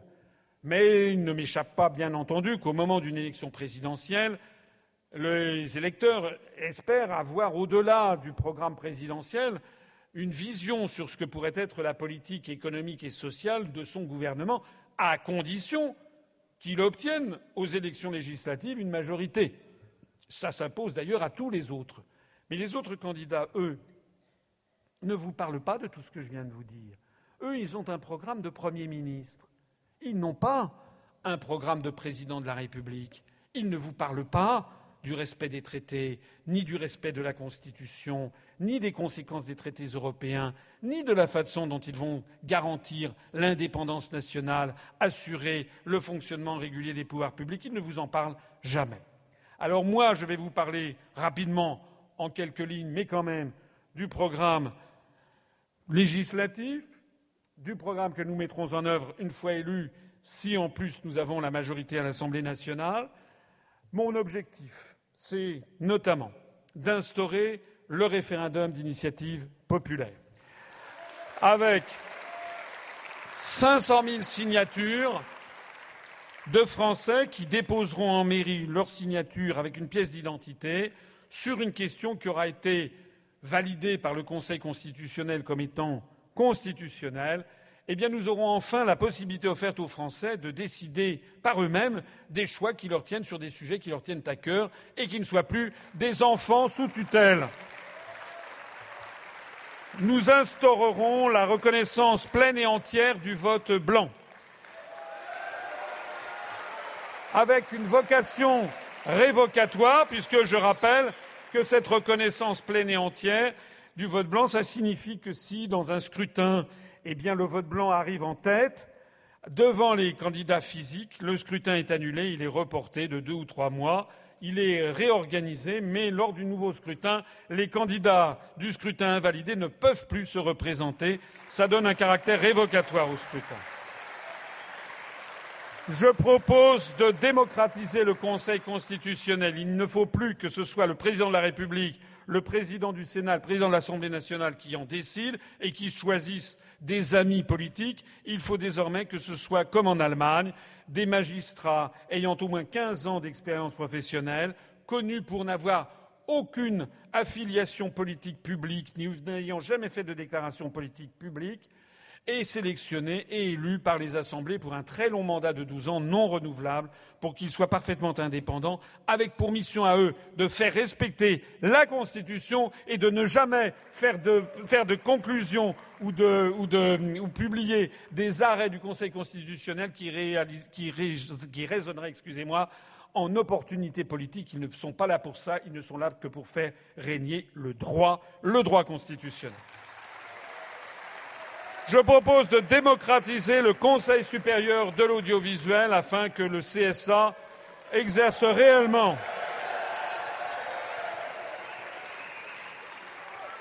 Avec notamment des, des, panels de citoyens français qui pourront être tirés au sort ou tout simplement consultés par des boîtiers médiamétrie, puisqu'il y a déjà 75 ou 80 000 boîtiers médiamétrie dans un très grand nombre de foyers français, pour demander aux Français ce qu'ils veulent. Et qui est-ce qu'ils veulent voir à la télé et qui est-ce qu'ils ne veulent plus voir à la télé? Je propose de réformer le statut des élus avec un casier judiciaire vierge obligatoire, avec la démission obligatoire en cas de condamnation pénale définitive, avec deux mandats consécutifs maximum et avec, bien entendu, l'interdiction d'embaucher des membres de sa famille autour de soi. Je propose de supprimer 77 postes de députés. On passera de 577 à 500. Euh, ça, ça veut dire aussi on supprime les postes d'attachés parlementaires. Et les menus frais qui vont avec, ça permettra d'avoir un député pour 130 000 habitants, comme c'est le cas en Allemagne. Je propose de supprimer les 74 postes de députés européens, puisque on quitte l'Union européenne. Notez bien d'ailleurs que Mme Le Pen, fine mouche, qui s'est inspirée de ce programme que je présente depuis plusieurs mois, a oublié, elle, de supprimer les postes de députés européens. Ce qui prouve, ce qui prouve d'une part qu'elle n'envisage pas d'en sortir, d'autre part qu'elle envisage, qu'elle envisage avec peu d'enthousiasme sa probable victoire à l'Élysée. Elle, probablement, elle a fait une croix dessus ce qui prouve surtout qu'elle a envie de continuer à toucher le magot. Je rappelle que M. Le Pen est député européen depuis 35 ans. Ça fait quand même beaucoup. Depuis 33 ans, j'exagère. Je propose, je propose de supprimer 247 postes. Là, il y a une erreur. C'est 247 postes de sénateurs. Pourquoi? Parce qu'il y a 348 postes de sénateurs et je veux les réduire à 101. Pourquoi? Parce qu'on aura un sénateur par département. J'en profite pour rappeler qu'il y a en France 348 sénateurs pour 65 millions d'habitants, alors qu'il y a en, Allemagne 69 sénateurs pour 82 millions d'habitants et aux États-Unis 100 sénateurs pour 310 millions d'habitants. Cherchez l'erreur. On n'a pas besoin de tant de sénateurs, on peut en supprimer, pas eux, mais leurs postes, on peut supprimer deux tiers de postes de sénateurs. Au passage, je signale que le Sénat coûte quand même quelque chose comme 300 millions d'euros par an aux contribuables. Hein. parce que tout ça, ça fait des. Je, propose que les régions soient supprimées en tant que collectivités locales. Je propose qu'elles redeviennent, d'abord qu'elles redeviennent ce qu'elles étaient auparavant, c'est-à-dire au nombre de 22, et qu'elles reviennent au rang de simples établissements publics administratifs légers, comme c'était le cas avant la réforme de fer de 1982. Ça veut dire au passage la suppression de 1757 postes de conseillers régionaux et la suppression des hôtels de région, des voitures avec tableau en bas, les voitures des présidents, premier vice-président, deuxième vice-président, avec ces, ces, voitures, ces limousines avec tableau de bord en loupe d'orme, siège en cuir profond chauffant. Tout ceci, ça fait au total des centaines et des centaines et même des milliards d'euros qui pèsent sur le contribuable français. On n'en a pas besoin. Je propose de supprimer également 2054 postes de conseillers départementaux. Vous vous rappelez que M. Hollande nous a fait une surprise, qui n'était toujours pas d'ailleurs dans son programme, c'est qu'il a décidé de faire une réforme des conseillers généraux. Il a réformé la carte du nombre de cantons, dont acte. Mais ensuite, il a inventé un truc qui n'avait jamais existé sous aucune république, et je me demande même si ça n'est pas une exclusivité mondiale, c'est que lorsque l'on vote aux élections départementales, on vote pour un couple, un homme et une femme, pour le même poste, rappelez-vous. Alors, de deux choses l'une. Soit l'homme et la femme s'entendent très bien. Ils se marient, ils ont beaucoup d'enfants, et ils votent toujours de la même façon, ça ne sert à rien qu'ils soient deux. Si c'est pour avoir ça ne sert à rien soit ils ne s'entendent pas. J'envoie les vaisselles à la tête et ils votent différemment. Mais alors, quelle est leur légitimité pour voter différemment, puisqu'ils ont les mêmes électeurs C'est absurde. Donc, il y a 4108 postes de conseillers départementaux. Eh bien, on va revenir au bon sens, c'est-à-dire qu'il y aura un poste et un élu par poste. Voilà. Que d'ailleurs, on pourra obliger à avoir la parité homme-femme. La question n'est pas là. Ça fait 2054 postes de conseillers départementaux. Au total, on va ainsi supprimer 4209 postes d'élus, plus tous les impedimenta qui vont avec, les hôtels de région, les attachés ceci, les frais de mission cela. Et au total, ça peut être quelque chose comme 4,4 milliards d'euros d'économies par an, qui viendront encore en plus des 34 milliards d'euros avec la sortie de l'Union européenne. Et je me permets je me permets de rassurer ici les démocrates dont je fais partie. Il y aura 500 députés, 101 sénateurs, et non pas 100, 101 sénateurs, 2054 conseillers départementaux. Ils seront moins nombreux, ils feront du travail plus efficace. Et puis, par ailleurs, et je voudrais ici en profiter pour rendre hommage aux maires ruraux et tout spécialement, bien entendu, aux 587 valeureux maires qui m'ont parrainé pour l'élection présidentielle. Je ne veux pas, je ne veux pas que l'on fusionne les communes rurales de France. D'ailleurs, un rapport de la Cour des comptes du 19 octobre dernier a tiré la sonnette d'alarme sur la catastrophe que représentent les réformes territoriales. Il faut savoir qu'actuellement, un maire d'un petit village, il est à peu près taillable et corvéable à merci. En tout cas, ses administrés euh, savent qu'ils peuvent aller lui demander des services du 1er janvier au 31 décembre ou à peu près, disons de 8 heures du matin jusqu'à peu près 9 euh, heures du soir, samedi et dimanche compris. Il, il n'est pas payé, il reçoit une indemnité euh, pour solde de tout compte qui est de 580 euros par mois. Ça lui permet, avec ça, d'ailleurs, il rentre souvent pas dans ses frais parce qu'il doit aller avec ça à la préfecture, à la sous-préfecture, il doit circuler dans sa mairie, éventuellement dans sa commune, éventuellement il va donner de sa bourse pour euh, financer une petite réunion du club du troisième âge, ou pour faire un dîner des anciens. Quant au conseil municipal, il est bénévole. Nous avons actuellement un système assez extraordinaire, hérité directement de la Révolution française. Les départements qui assurent l'égalité des Français entre les territoires, et les communes qui viennent directement des paroisses d'ancien régime et qui remontent au Haut Moyen Âge, on a un système qui permet une démocratie de terrain collaborative avec des communes avec 300 habitants où tout le monde est satisfait, ça ne coûte à peu près rien et tout ça fonctionne pour le plus grand bien des gens. Par idéologie, par contrainte européenne, par nécessité de fusionner les communes pour avoir des communes, paraît-il, de la même taille que les comtés américains ou que les grandes entités en Allemagne, pour avoir des grandes régions ayant la taille des lenders allemands, eh bien, par idéologie, on est en train de forcer les communes à fusionner entre elles, avec pour brillant résultat que ça ne marche pas et qu'à horizon de dix ans, on aura peut-être des communes, des, communes, des collectivités de communes avec cinquante 000 habitants au lieu d'avoir le maire que vous connaissez qui est, à, qui 500 mètres de chez vous dans ce village, il n'y aura plus personne.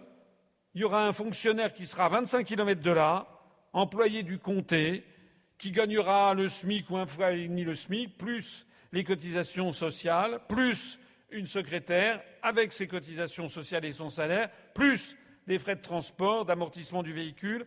C'est-à-dire que ce monsieur ou cette dame sera un fonctionnaire qui n'habitera pas sur place, que l'on ne pourra consulter que 220 jours par an, parce qu'il aura des week-ends, des vacances. Il sera, on pourra le joindre le lundi, du lundi 9h au vendredi 17h. Il n'habitera pas sur place, il n'aura pas un grand intérêt d'ailleurs à la vie démocratique de la commune. Ça va donc coûter beaucoup, beaucoup, beaucoup plus cher pour avoir un service complètement dégradé et la fin de la démocratie locale. C'est un véritable scandale démocratique qui est en train d'intervenir. Et que l'on ne vienne pas me dire que nous avons plus de municipalités qu'ailleurs. C'est un raisonnement absurde. Je rappelle qu'en Suisse, il y, a 25, il y avait 25 cantons jusqu'en 79, ils en ont créé un 26e par municipalité du canton de Berne, je crois. Je rappelle que chaque canton fait 1700 km et que les Suisses sont très contents. Ainsi. Et puis, comparaison ne vaut pas raison. Parce que si on doit fusionner les mairies en France, parce qu'il y a beaucoup plus de mairies que chez nos partenaires européens, c'est un raisonnement qui peut aller très loin. Je rappelle qu'en France, il y a 365 fromages, dit-on, alors qu'il n'y en a que six aux Pays-Bas. Et donc, selon ce raisonnement, eh nous devrions fusionner les fromages français par paquet de 60 pour avoir le même nombre de fromages qu'aux Pays-Bas. Vous avez compris, c'est pas comme ça que ça fonctionne, la France. Je propose d'augmenter le SMIC à 1300 euros net par mois, c'est-à-dire qu'on fera un bras d'honneur. D'ailleurs, la Commission européenne, avec son rapport sur les GOPÉ, actuellement le SMIC est aux alentours de 1130 euros net par mois. Ça sera un sacré coup de pouce qui sera donné et qui permettra d'avoir une politique de la relance. Ça sera d'ailleurs gagé, par une baisse des cotisations à due proportion pour les artisans, commerçants, TPE et, PME qui emploient justement des salaires on, verra jusqu'à quel niveau, mais on dégrèvera des cotisations sociales correspondantes le montant du SMIC pour que les commerçants, les artisans, les PME et les TPE ne soient pas pénalisés par cette augmentation du SMIC. Ça sera pris en charge par l'État, mais ça va donner un formidable coup, pour l'expansion et la croissance retrouvée. Ça ne sera d'ailleurs que justice. Je propose d'assurer un minimum vieillesse équivalent à 950 euros par mois parce qu'il n'est pas normal que dans un pays développé qui s'appelle la France, on ait des seniors qui soient en dessous du seuil non seulement d'indigence mais de pauvreté, et ceci s'applique non seulement à la France métropolitaine mais aussi à l'outre-mer français. D'ailleurs, 950 euros par mois, ça n'est pas, ça n'est pas Crésus c'est à peine au-dessus du seuil de pauvreté, mais c'est au-dessus du seuil de pauvreté. Et il y a actuellement en France, hélas, hélas, hélas, des milliers de Français qui ont plus de 65 ans et qui sont en dessous du seuil de pauvreté parce qu'ils n'ont pas ce type de retraite. Je ne m'en satisfais pas. Je propose de réduire les cotisations sociales pour les artisans, les TPE et les PME, je l'ai dit tout à l'heure, mais là aussi pour redonner un coup de fouet à l'économie française. On en fera pour les PME. On va alléger toutes les réglementations qui viennent de Bruxelles et on va alléger les cotisations sociales jusqu'à un certain niveau de chiffre d'affaires ou d'employés. On verra ça plus précisément.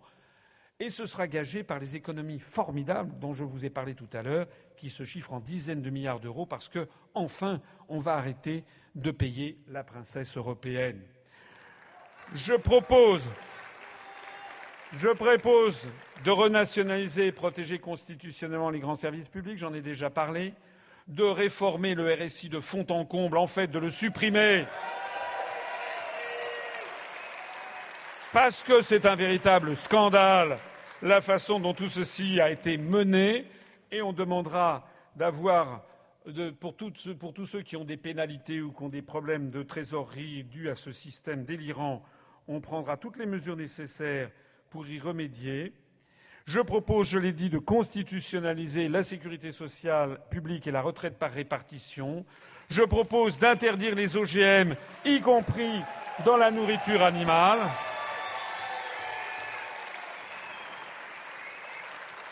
Je propose de lancer un grand programme de logements sociaux. Je l'avais déjà dit il y a cinq ans, il faut absolument qu'à la fin du quinquennat, on, soit, on ait augmenté de 80 000 par an le nombre de mises en chantier. D'abord parce qu'il y a une énorme pénurie de logements sociaux en France, mais aussi parce qu'il y a un proverbe français qui dit quand le bâtiment va, tout va, et c'est vrai, parce que lancer des logements sociaux, ça veut dire faire travailler des artisans, des électriciens, des maçons, des couvreurs, des couvreurs zingueurs, des gens qui posent les portes, les fenêtres, etc.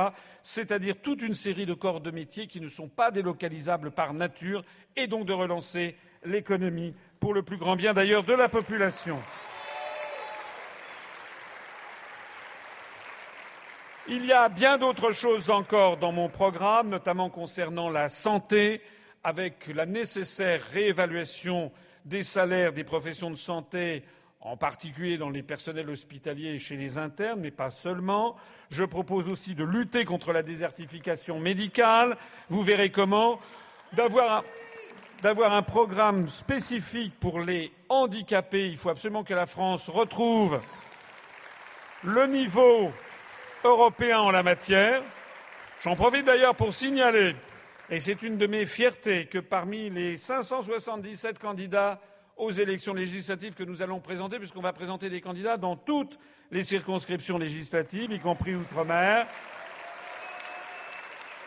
l'une de mes fiertés, c'est que nous aurons parmi nos candidats, nous aurons deux candidats non-voyants et qui seront les candidats de l'UPR.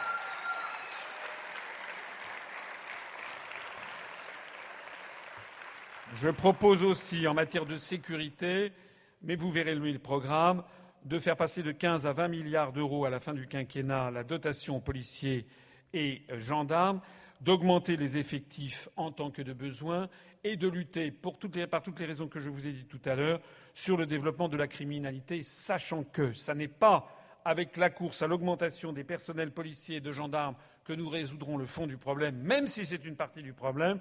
Le problème de base, il consiste d'abord et avant tout que la France redevienne la France, qu'elle fournisse du travail à ses enfants et qu'elle ne se mêle pas de ce qui ne la regarde pas à 5000 kilomètres de là, au Moyen-Orient.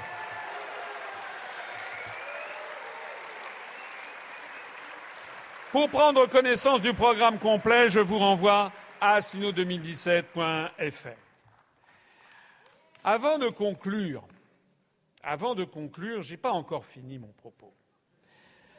Parce que je voudrais, ce que j'essaie de faire depuis dix ans, et plus encore depuis que je suis officiellement candidat à l'élection présidentielle, je voudrais, si vous me le permettez, employant un des mots un peu graves, essayer de hausser le niveau du débat, de rehausser le débat public parce que le débat public s'est enfoncé dans la médiocrité.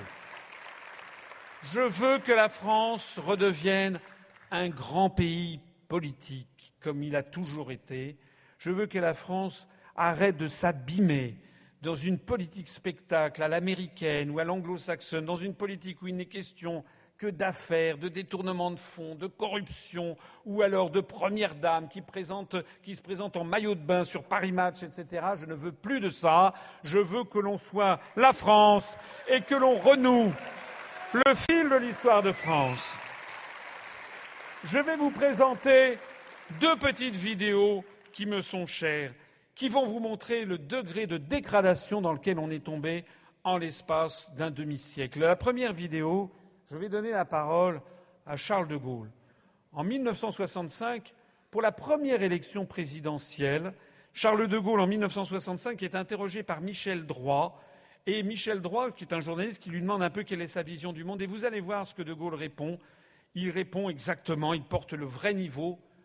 L'élection présidentielle, le vrai sujet de l'élection présidentielle, disait-il, c'est l'indépendance de la France.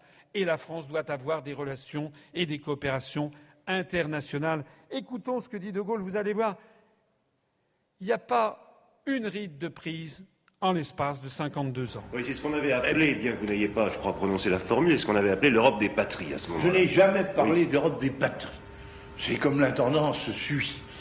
Euh, chacun a sa patrie, nous avons la nôtre, les Allemands ont la leur, les Anglais ont la leur, et c'est ainsi.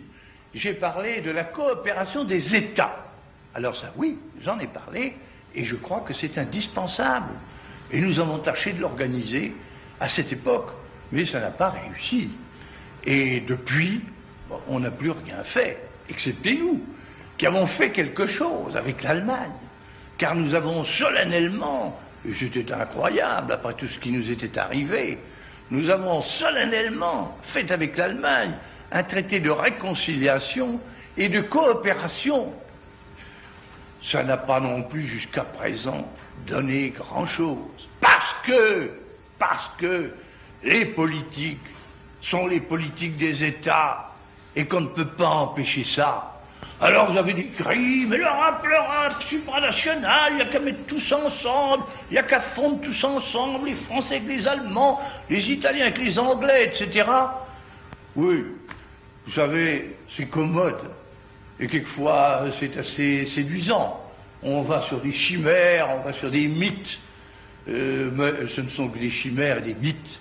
Il y a les réalités. Et les réalités ne se traitent pas comme ça. « 52 ans après, mot pour mot, on peut redire la même chose.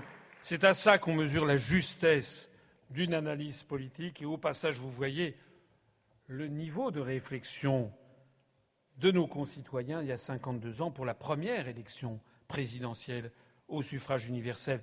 Ça, c'était pas du Macron. Alors, une deuxième vidéo qui m'est. J'en profite pour rendre hommage à ce grand esprit, quelqu'un qui a compté, en tout cas personnellement, pour ma réflexion politique personnelle. On est en 1992. Il y a le débat qui arrive à l'Assemblée nationale sur la ratification du traité de Maastricht et il y a un député qui s'élève pour aller défendre ce qu'on appelle la question d'irrecevabilité, c'est-à-dire qu'il dit que le projet est inconstitutionnel de nature. C'est à partir de ce moment-là et à partir de la ratification du traité de Maastricht en 1992 que la France va sortir, à mon avis, des rails de son histoire. Et c'est nous qui allons replacer la France sur les bons rails en remédiant à cette erreur funeste de 1992. J'ai nommé Philippe Séguin. Écoutons le début de son discours à l'Assemblée nationale en 1992. Je voudrais croire que nous sommes tous d'accord au moins sur un point, l'exceptionnelle importance, l'importance fondamentale du choix auquel nous sommes confrontés. Et je n'ai pas l'impression de me payer de mots. C'est en tout cas avec gravité que je viens inviter cette Assemblée à opposer l'irrecevabilité au projet de loi constitutionnelle qui lui est soumis, projet que le gouvernement nous présente comme préalable à la ratification des accords de Maastricht, négociés le 10 décembre 1991 par les chefs d'État et de gouvernement des pays membres des communautés européennes et signé le 7 février dernier. Cette irrecevabilité se fonde sur le fait que le projet de loi viole de façon flagrante le principe suivant lequel la souveraineté nationale est inaliénable et imprescriptible, ainsi que le principe de la séparation des pouvoirs, en dehors duquel une société doit être considérée comme dépourvue de constitution. Il existe en effet, au-dessus même de la charte constitutionnelle, des droits naturels, inaliénables et sacrés, à savoir pour nous les droits de l'homme et du citoyen tels qu'ils ont été définis par la déclaration de 1789. Et quand l'article 3 de la Constitution du 4 octobre 1958 rappelle que la souveraineté nationale appartient au peuple, il ne fait que reconnaître le pacte originel qui est depuis plus de 200 ans le fondement de notre État de droit. Nulle assemblée ne saurait donc accepter de violer délibérément ce pacte fondamental. La question, de la séparation des pouvoirs se pose dans les mêmes termes. Aucune assemblée n'a compétence pour se dessaisir de son pouvoir législatif par une loi d'habilitation générale dépourvu de toute condition précise quant à sa durée et à sa finalité. A fortiori, aucune assemblée ne peut déléguer un pouvoir qu'elle n'exerce qu'au nom du peuple. Or, le projet de loi qui nous est soumis comporte bien une habilitation d'une généralité telle qu'elle peut être assimilée à un blanc-seing. Et nous voilà confrontés à une situation tout à fait extraordinaire dans notre histoire constitutionnelle, puisque pour la première fois, on demande au Parlement de constitutionnaliser par avance des textes qui n'existent pas encore et qui ne seront pour la plupart même pas soumis à sa ratification dès lors qu'il s'agira de normes communautaires directement applicables. On demande donc au Parlement, qui n'en a pas le droit, rien de moins que d'abandonner sa compétence législative aux organes communautaires chaque fois que ceux-ci le jugeront nécessaire pour l'application du traité. Ayant ainsi fait référence à la Déclaration des droits de l'homme et du citoyen, qui est violée deux fois par le projet de loi, je pourrais considérer ma tâche comme accomplie. Et voilà ce qu'avait pointé du doigt Philippe Séguin il y a 25 ans, c'est que le traité de Maastricht et la construction européenne étaient en fait une dictature qui ne dit pas son nom, qui viole les principes sacrés de souveraineté nationale qui émanent de la Déclaration des droits de l'homme et du citoyen de 1789. Depuis 1992, nous avons fait le mauvais choix. Nous sommes entrés dans une dictature qui ne dit pas son nom. Nous allons tous y remédier en sortant de l'Union européenne.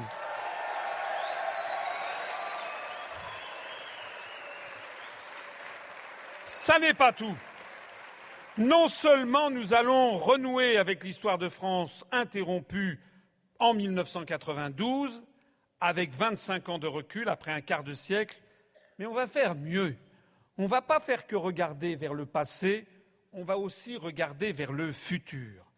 Et la particularité de ma candidature, c'est aussi de proposer aux Français une vision renouvelée du monde et de la France pour le XXIe siècle.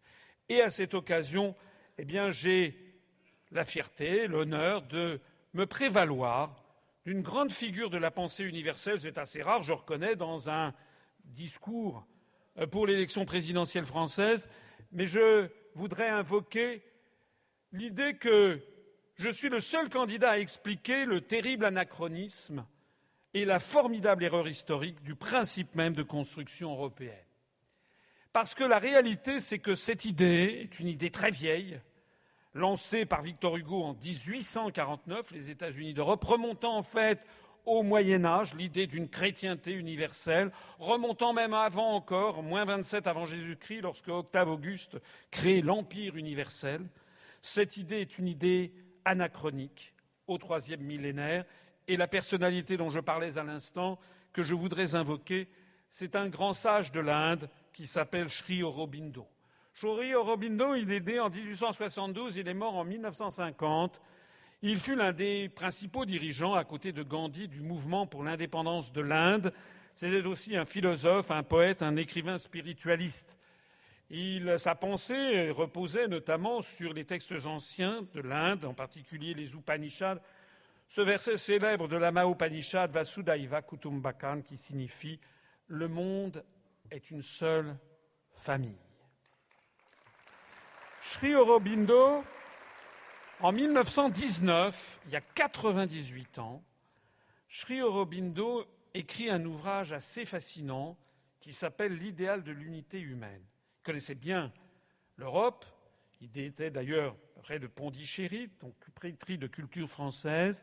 Après la Première Guerre mondiale, il prend connaissance des projets d'Aristide Briand, d'États-Unis d'Europe, et il écrit cet ouvrage et il consacre dans cet ouvrage un chapitre entier à ce qui s'appelle le projet des États-Unis d'Europe. Et écoutez ce qu'il écrit il y a 98 ans.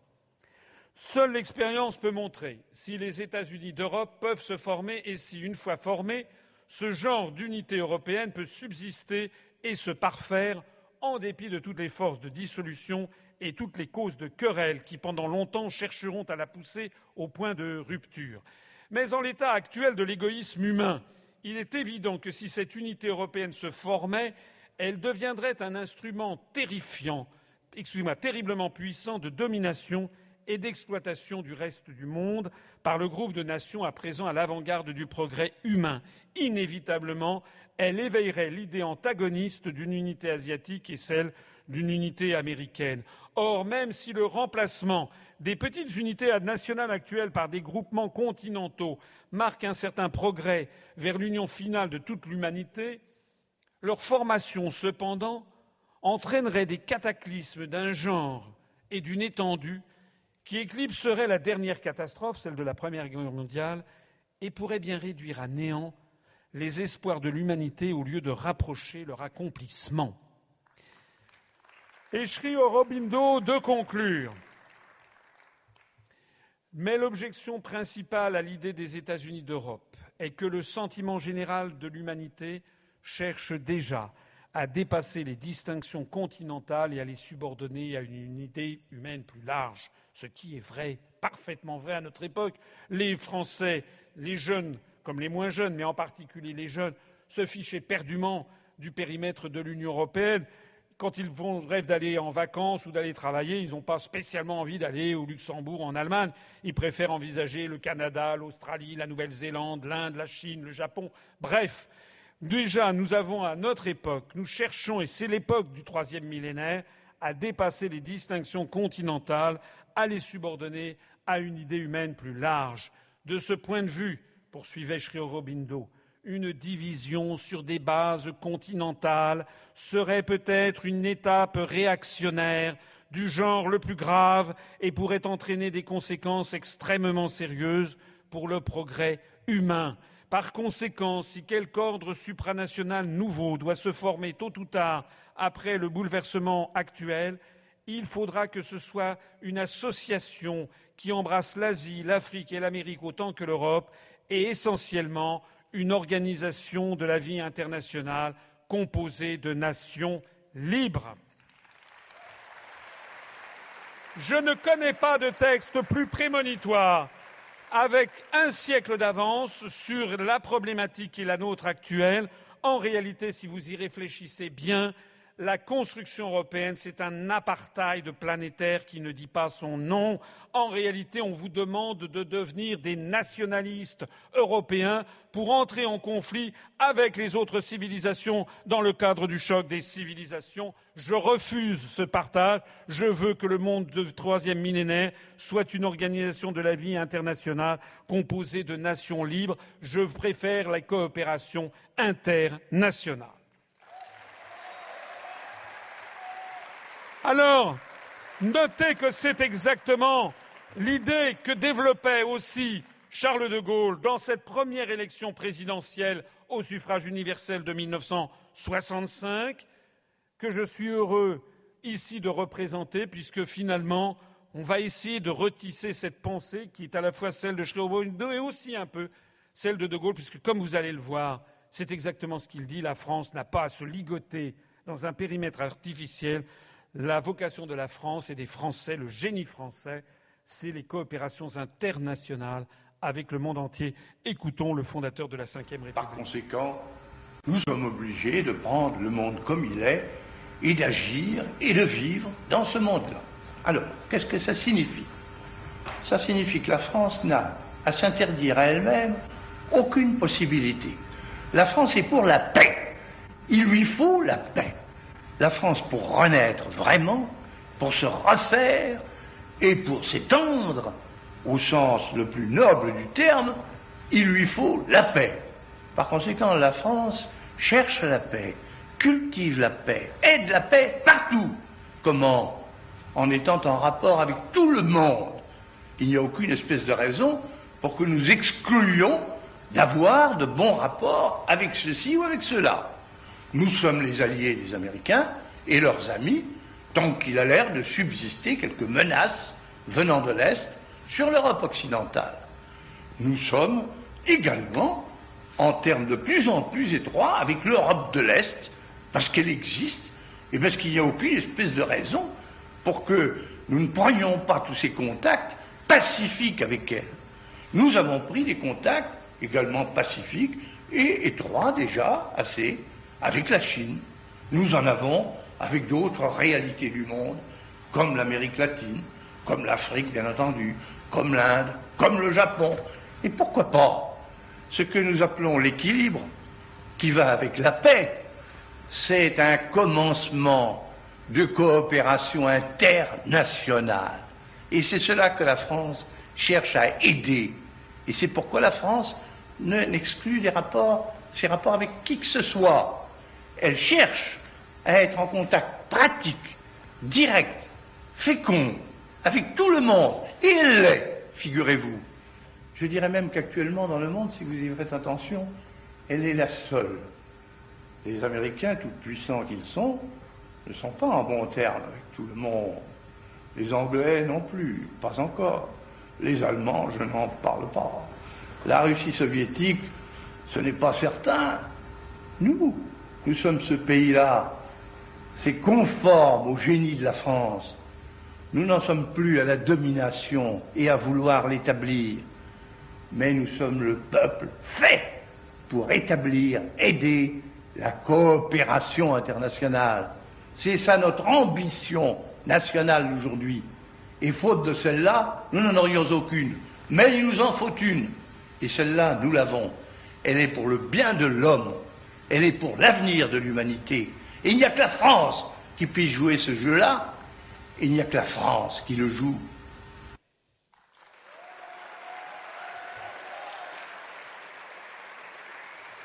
Alors, alors, comme vous le savez, je suis le seul candidat à parler aux Français devant trois drapeaux. La plupart des autres candidats à l'élection présidentielle parlent avec le drapeau de la République française, flanqué de cette hérésie qui est le drapeau bleu aux étoiles d'or, qui est non seulement celui de la Vierge de l'Apocalypse de Jean chapitre 15, mais qui est également euh, l'héraldique du Saint-Empire romain germanique, de l'Empire des Ottoniens, créé au Xe siècle après Jésus-Christ, et qui est un symbole de souveraineté céleste, qui s'oppose précisément à la souveraineté nationale et à la souveraineté populaire traduite par le drapeau bleu-blanc-rouge issu de la Révolution française. Je vous renvoie, pour ceux que ça intéresse, à ma conférence d'explication sur l'histoire de France que vous trouverez sur le site upr.fr ou sur YouTube. Une candidate ne parle que devant des drapeaux français.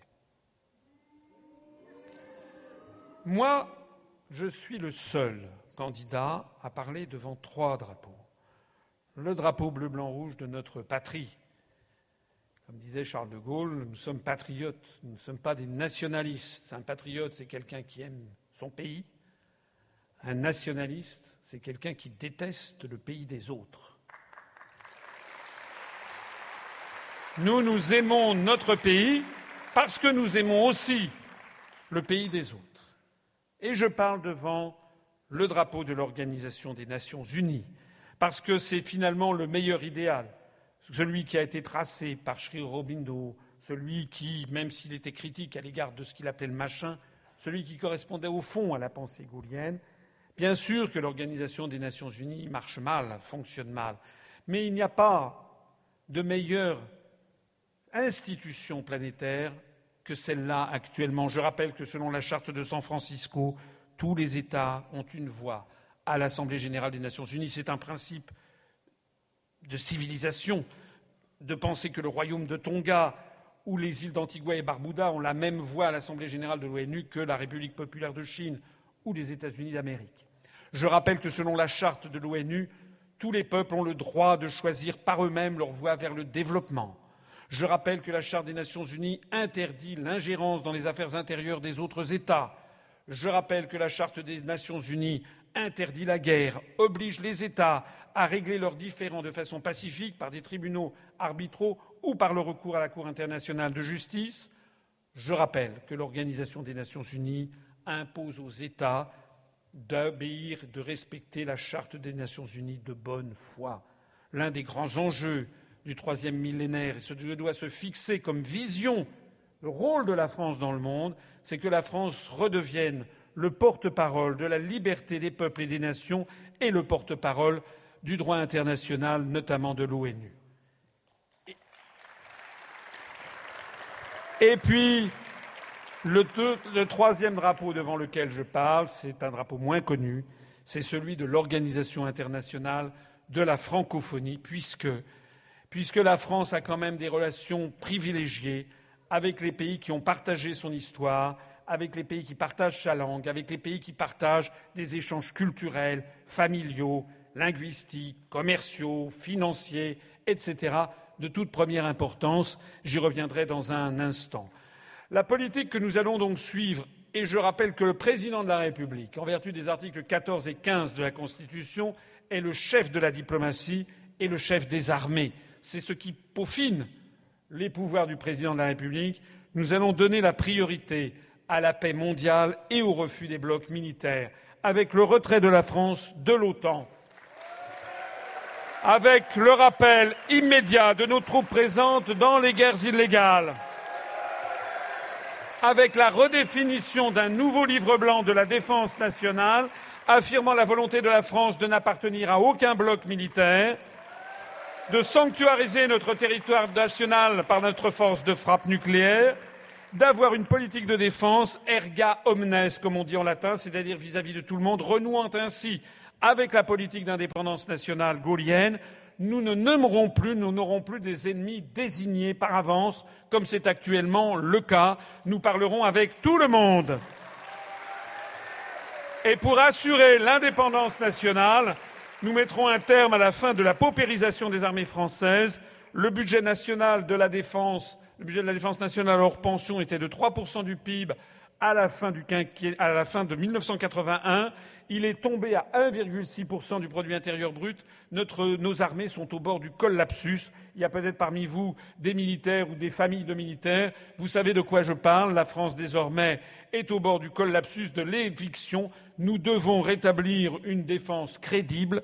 Nous reporterons à la fin du quinquennat, progressivement, nous remonterons à l'effort de défense qui était celui de 1981. C'est d'autant plus justifié d'ailleurs qu'au même moment, les grandes puissances de ce monde, Russie, je ne suis pas dans la main de Poutine, hein, je ne veux pas d'accord spécifique, je ne suis pas un allié de la Russie, pas plus que des États-Unis, pas plus que de la Chine. Je veux que nous ayons d'excellentes relations avec tous ces États, mais nous ne devons pas vivre dans un monde de bisounours. Au moment où la Russie, la Chine et les États-Unis d'Amérique redémarrent leur budget militaire, nous, il nous faut retrouver le minimum minimum pour que la France puisse être la France et qu'elle puisse notamment surveiller ses zones économiques exclusives et qu'elle puisse aussi avoir une défense, une défense crédible au niveau international.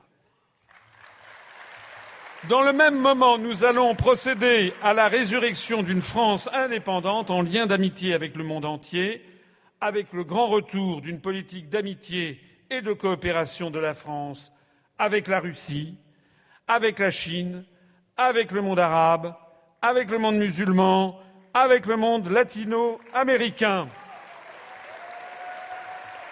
La France, redevenue porte-parole de la liberté des peuples du monde, avec la volonté de redonner tout son pouvoir à l'ONU conformément à sa charte fondatrice, la fin de la France-Afrique et le développement d'une nouvelle ère de coopération égalitaire avec les pays d'Afrique, et nous aiderons les pays d'Afrique qui le souhaitent, ceux qui le souhaitent, à sortir du franc CFA s'ils le veulent. Et puis une politique planétaire pacifiste et réfléchie veillant à donner à l'espace francophone mondial une dimension politique et non alignée.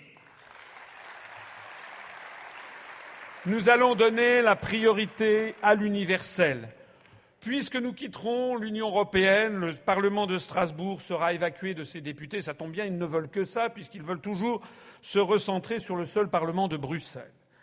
Le Parlement de Strasbourg étant donc libéré, immense bâtiment très vaste, je proposerai aux États membres de l'UNESCO, 145 ou 150 États du monde, de transférer le siège de l'UNESCO, qui est à Paris, de les transférer à Strasbourg, dans les locaux laissés vacants du Parlement européen, ce qui sera un symbole très fort de la volonté pacifique qui nous anime. Nous ne sortons pas de l'Union européenne par nationalisme, nous sortons pour assurer la paix et nous proposerons que l'UNESCO, qui est l'organisation mondiale, la filiale de l'ONU pour l'éducation, les sciences et la culture, soit désormais à la lisière du monde germanique et du monde romain, du monde latin, entre la France et l'Allemagne, ces deux mondes qui se sont tant fait la guerre et qui désormais doivent vivre définitivement en paix. Et je créerai un centre mondial de la concorde entre les civilisations à Strasbourg. À Strasbourg, ville symbole, nous serons un centre non plus, nous lutterons non contre le choc des civilisations, nous aurons un centre mondial qui présentera au public justement les efforts de fait pour faire la paix au niveau planétaire. Dans le même moment, les locaux laissés libres à Paris de l'UNESCO, eh je proposerai à nos partenaires de la francophonie, s'ils le veulent, d'y un Parlement permanent de la francophonie,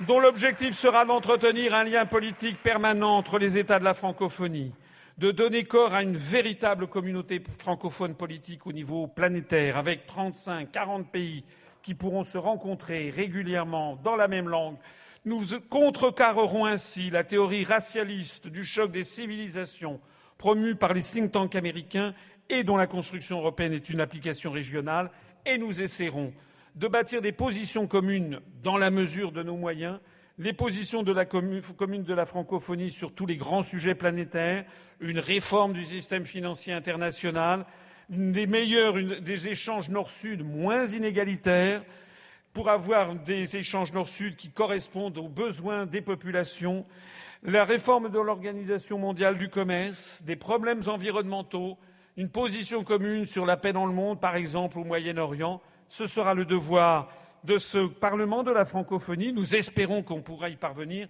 et dans les mesures où nous y parviendrons, le siège permanent de la France au Conseil de sécurité se fera le porte-parole de la francophonie planétaire vis-à-vis du reste du monde pour faire prévaloir une voix originale dans le monde, cette voix qui manque tant actuellement à la planète.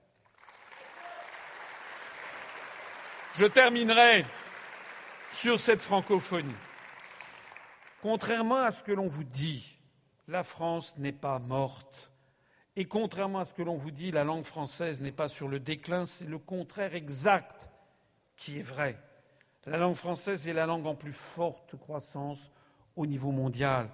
Contrairement à ce que l'on vous dit, le, destin de la France n'est pas de devenir, n'est pas de se pulvériser en sous-entité régionale qui disparaîtrait dans un magma d'États-Unis d'Europe, bientôt aspiré dans un empire euro-atlantiste dirigé depuis Washington et dont la langue vernaculaire, le, le latin du XXIe siècle, serait le globish, c'est-à-dire une espèce d'anglo-américain de bazar. Non, la France, la langue française, la francophonie sont notre avenir. C'est-à-dire un pays ouvert sur le monde, développant une vision originale, une vision qui manque au monde, un pays qui parle à, toutes les civilisations, à toutes les couleurs de peau et qui communie dans la même langue maternelle. Ça me rappelle, je rappelle souvent un, un épisode de ma vie professionnelle. J'avais accompagné pour préparer le voyage de Jacques Chirac euh, en Asie du Sud-Est en 1996. J'avais accompagné le ministre français des Affaires étrangères auprès duquel j'étais à Singapour où se tenait le sommet avec l'Europe-Asie. Et nous avions été reçus par le père fondateur de la cité-État de Singapour, Lee Kuan Yew, euh, qui était un très grand esprit et qui avait été à l'origine de la création de la séparation de la ville de Singapour du reste de la fédération de Malaisie qui avait obtenu son indépendance de l'Angleterre en 64 et donc Singapour était devenu indépendant en 1965. Nous avions été reçus par le père fondateur de cette cité-État et à un moment dans le cours de la conversation, la conversation avait roulé sur ce qui étaient les choses les plus importantes au monde. Et Lee Kuan Yew avait dit à mon ministre, en réalité, la chose la plus importante au monde, c'est la langue maternelle. Seuls les Américains ne le comprennent pas. Alors moi je crois que la langue maternelle, la langue vernaculaire, celle qui est utilisée, ça doit être notre grand espoir pour le XXIe siècle. La France n'est pas seule, comme l'aurait dit De Gaulle le 18 juin 40. La France, elle n'est pas seule dans le monde d'aujourd'hui. La France, elle appartient à la francophonie. Avant de conclure cette longue présentation, je voudrais vous donner un grand message d'espoir. Regardez la petite vidéo qui vient à suivre. Elle va vous montrer ce qu'est notre avenir, en tout cas ce que je souhaite avec vous.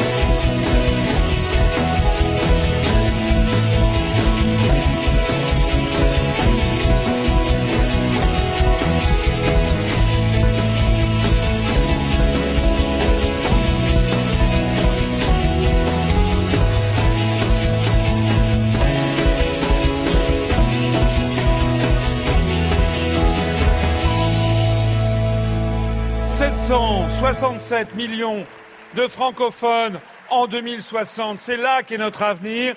Notre avenir, et c'est la bonne nouvelle d'aujourd'hui, c'est la bonne nouvelle de cette élection présidentielle. Vous voyez que c'est une vision complètement renouvelée de l'avenir de la France que je propose au peuple français et au-delà, à tous ceux qui se reconnaissent et qui espèrent dans le grand retour de la France. La grande nouvelle, c'est que nous allons tous ensemble sortir de l'Union européenne. La grande nouvelle, c'est que nous allons tous ensemble renouer avec la francophonie, refaire de la France une grande puissance mondiale. La bonne nouvelle, c'est que nous allons faire tous ensemble une révolution par les urnes avec l'assurance qu'il y a une vie après la construction européenne. Vive la République et vive la France! Merci de faire un tonnerre d'applaudissements pour notre président François Asselineau. Je vous entends pas. Encore. Vous étiez 1500 ce soir. Même un peu plus de 1500 Merci à tous je vais en profiter pour inviter tous les membres de la délégation qui ont contribué à cet événement. Soufiane, Yvan, Cécile, Bertrand, Christine, Amélie, Richard, Hamoud, Nassima, Catherine, Paul, Benjamin, Rabia, Victor, Eliès, Maxime, Richard. Je vous entends pas là, il n'y a pas assez de bruit. Serge, Marc, Victor,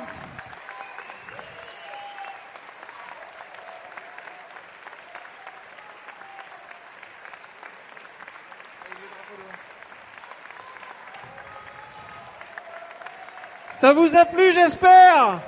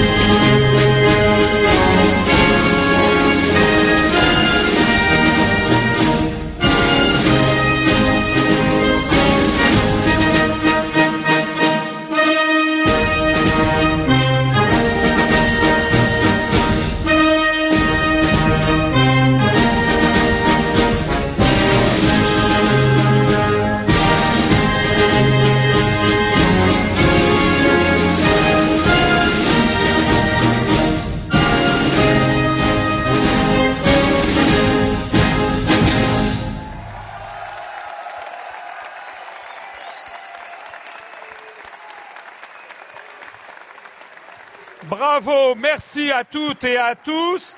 Je voudrais vous remercier du fond du cœur d'être venus si nombreux ce soir. Je voudrais remercier toute l'équipe, l'équipe de campagne et l'équipe de Lille et du département du Nord pour la magnifique soirée qu'ils nous ont organisée. On les applaudit tous bien fort.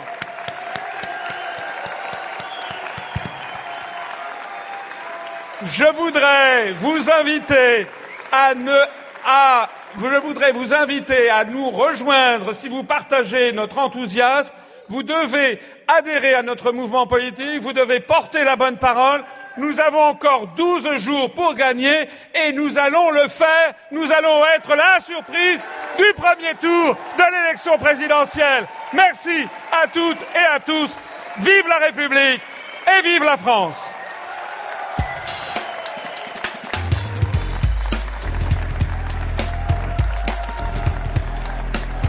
Retrouvez nos analyses, nos propositions, adhérez ou faites un don sur upr.fr. Retrouvez-nous aussi sur Facebook pour partager des idées et participer au direct. Twitter pour suivre les réactions de François Asselineau au jour le jour. YouTube pour ne rater aucune de nos vidéos. Pour nous aider à rétablir la démocratie, poussez-nous, abonnez-vous, partagez.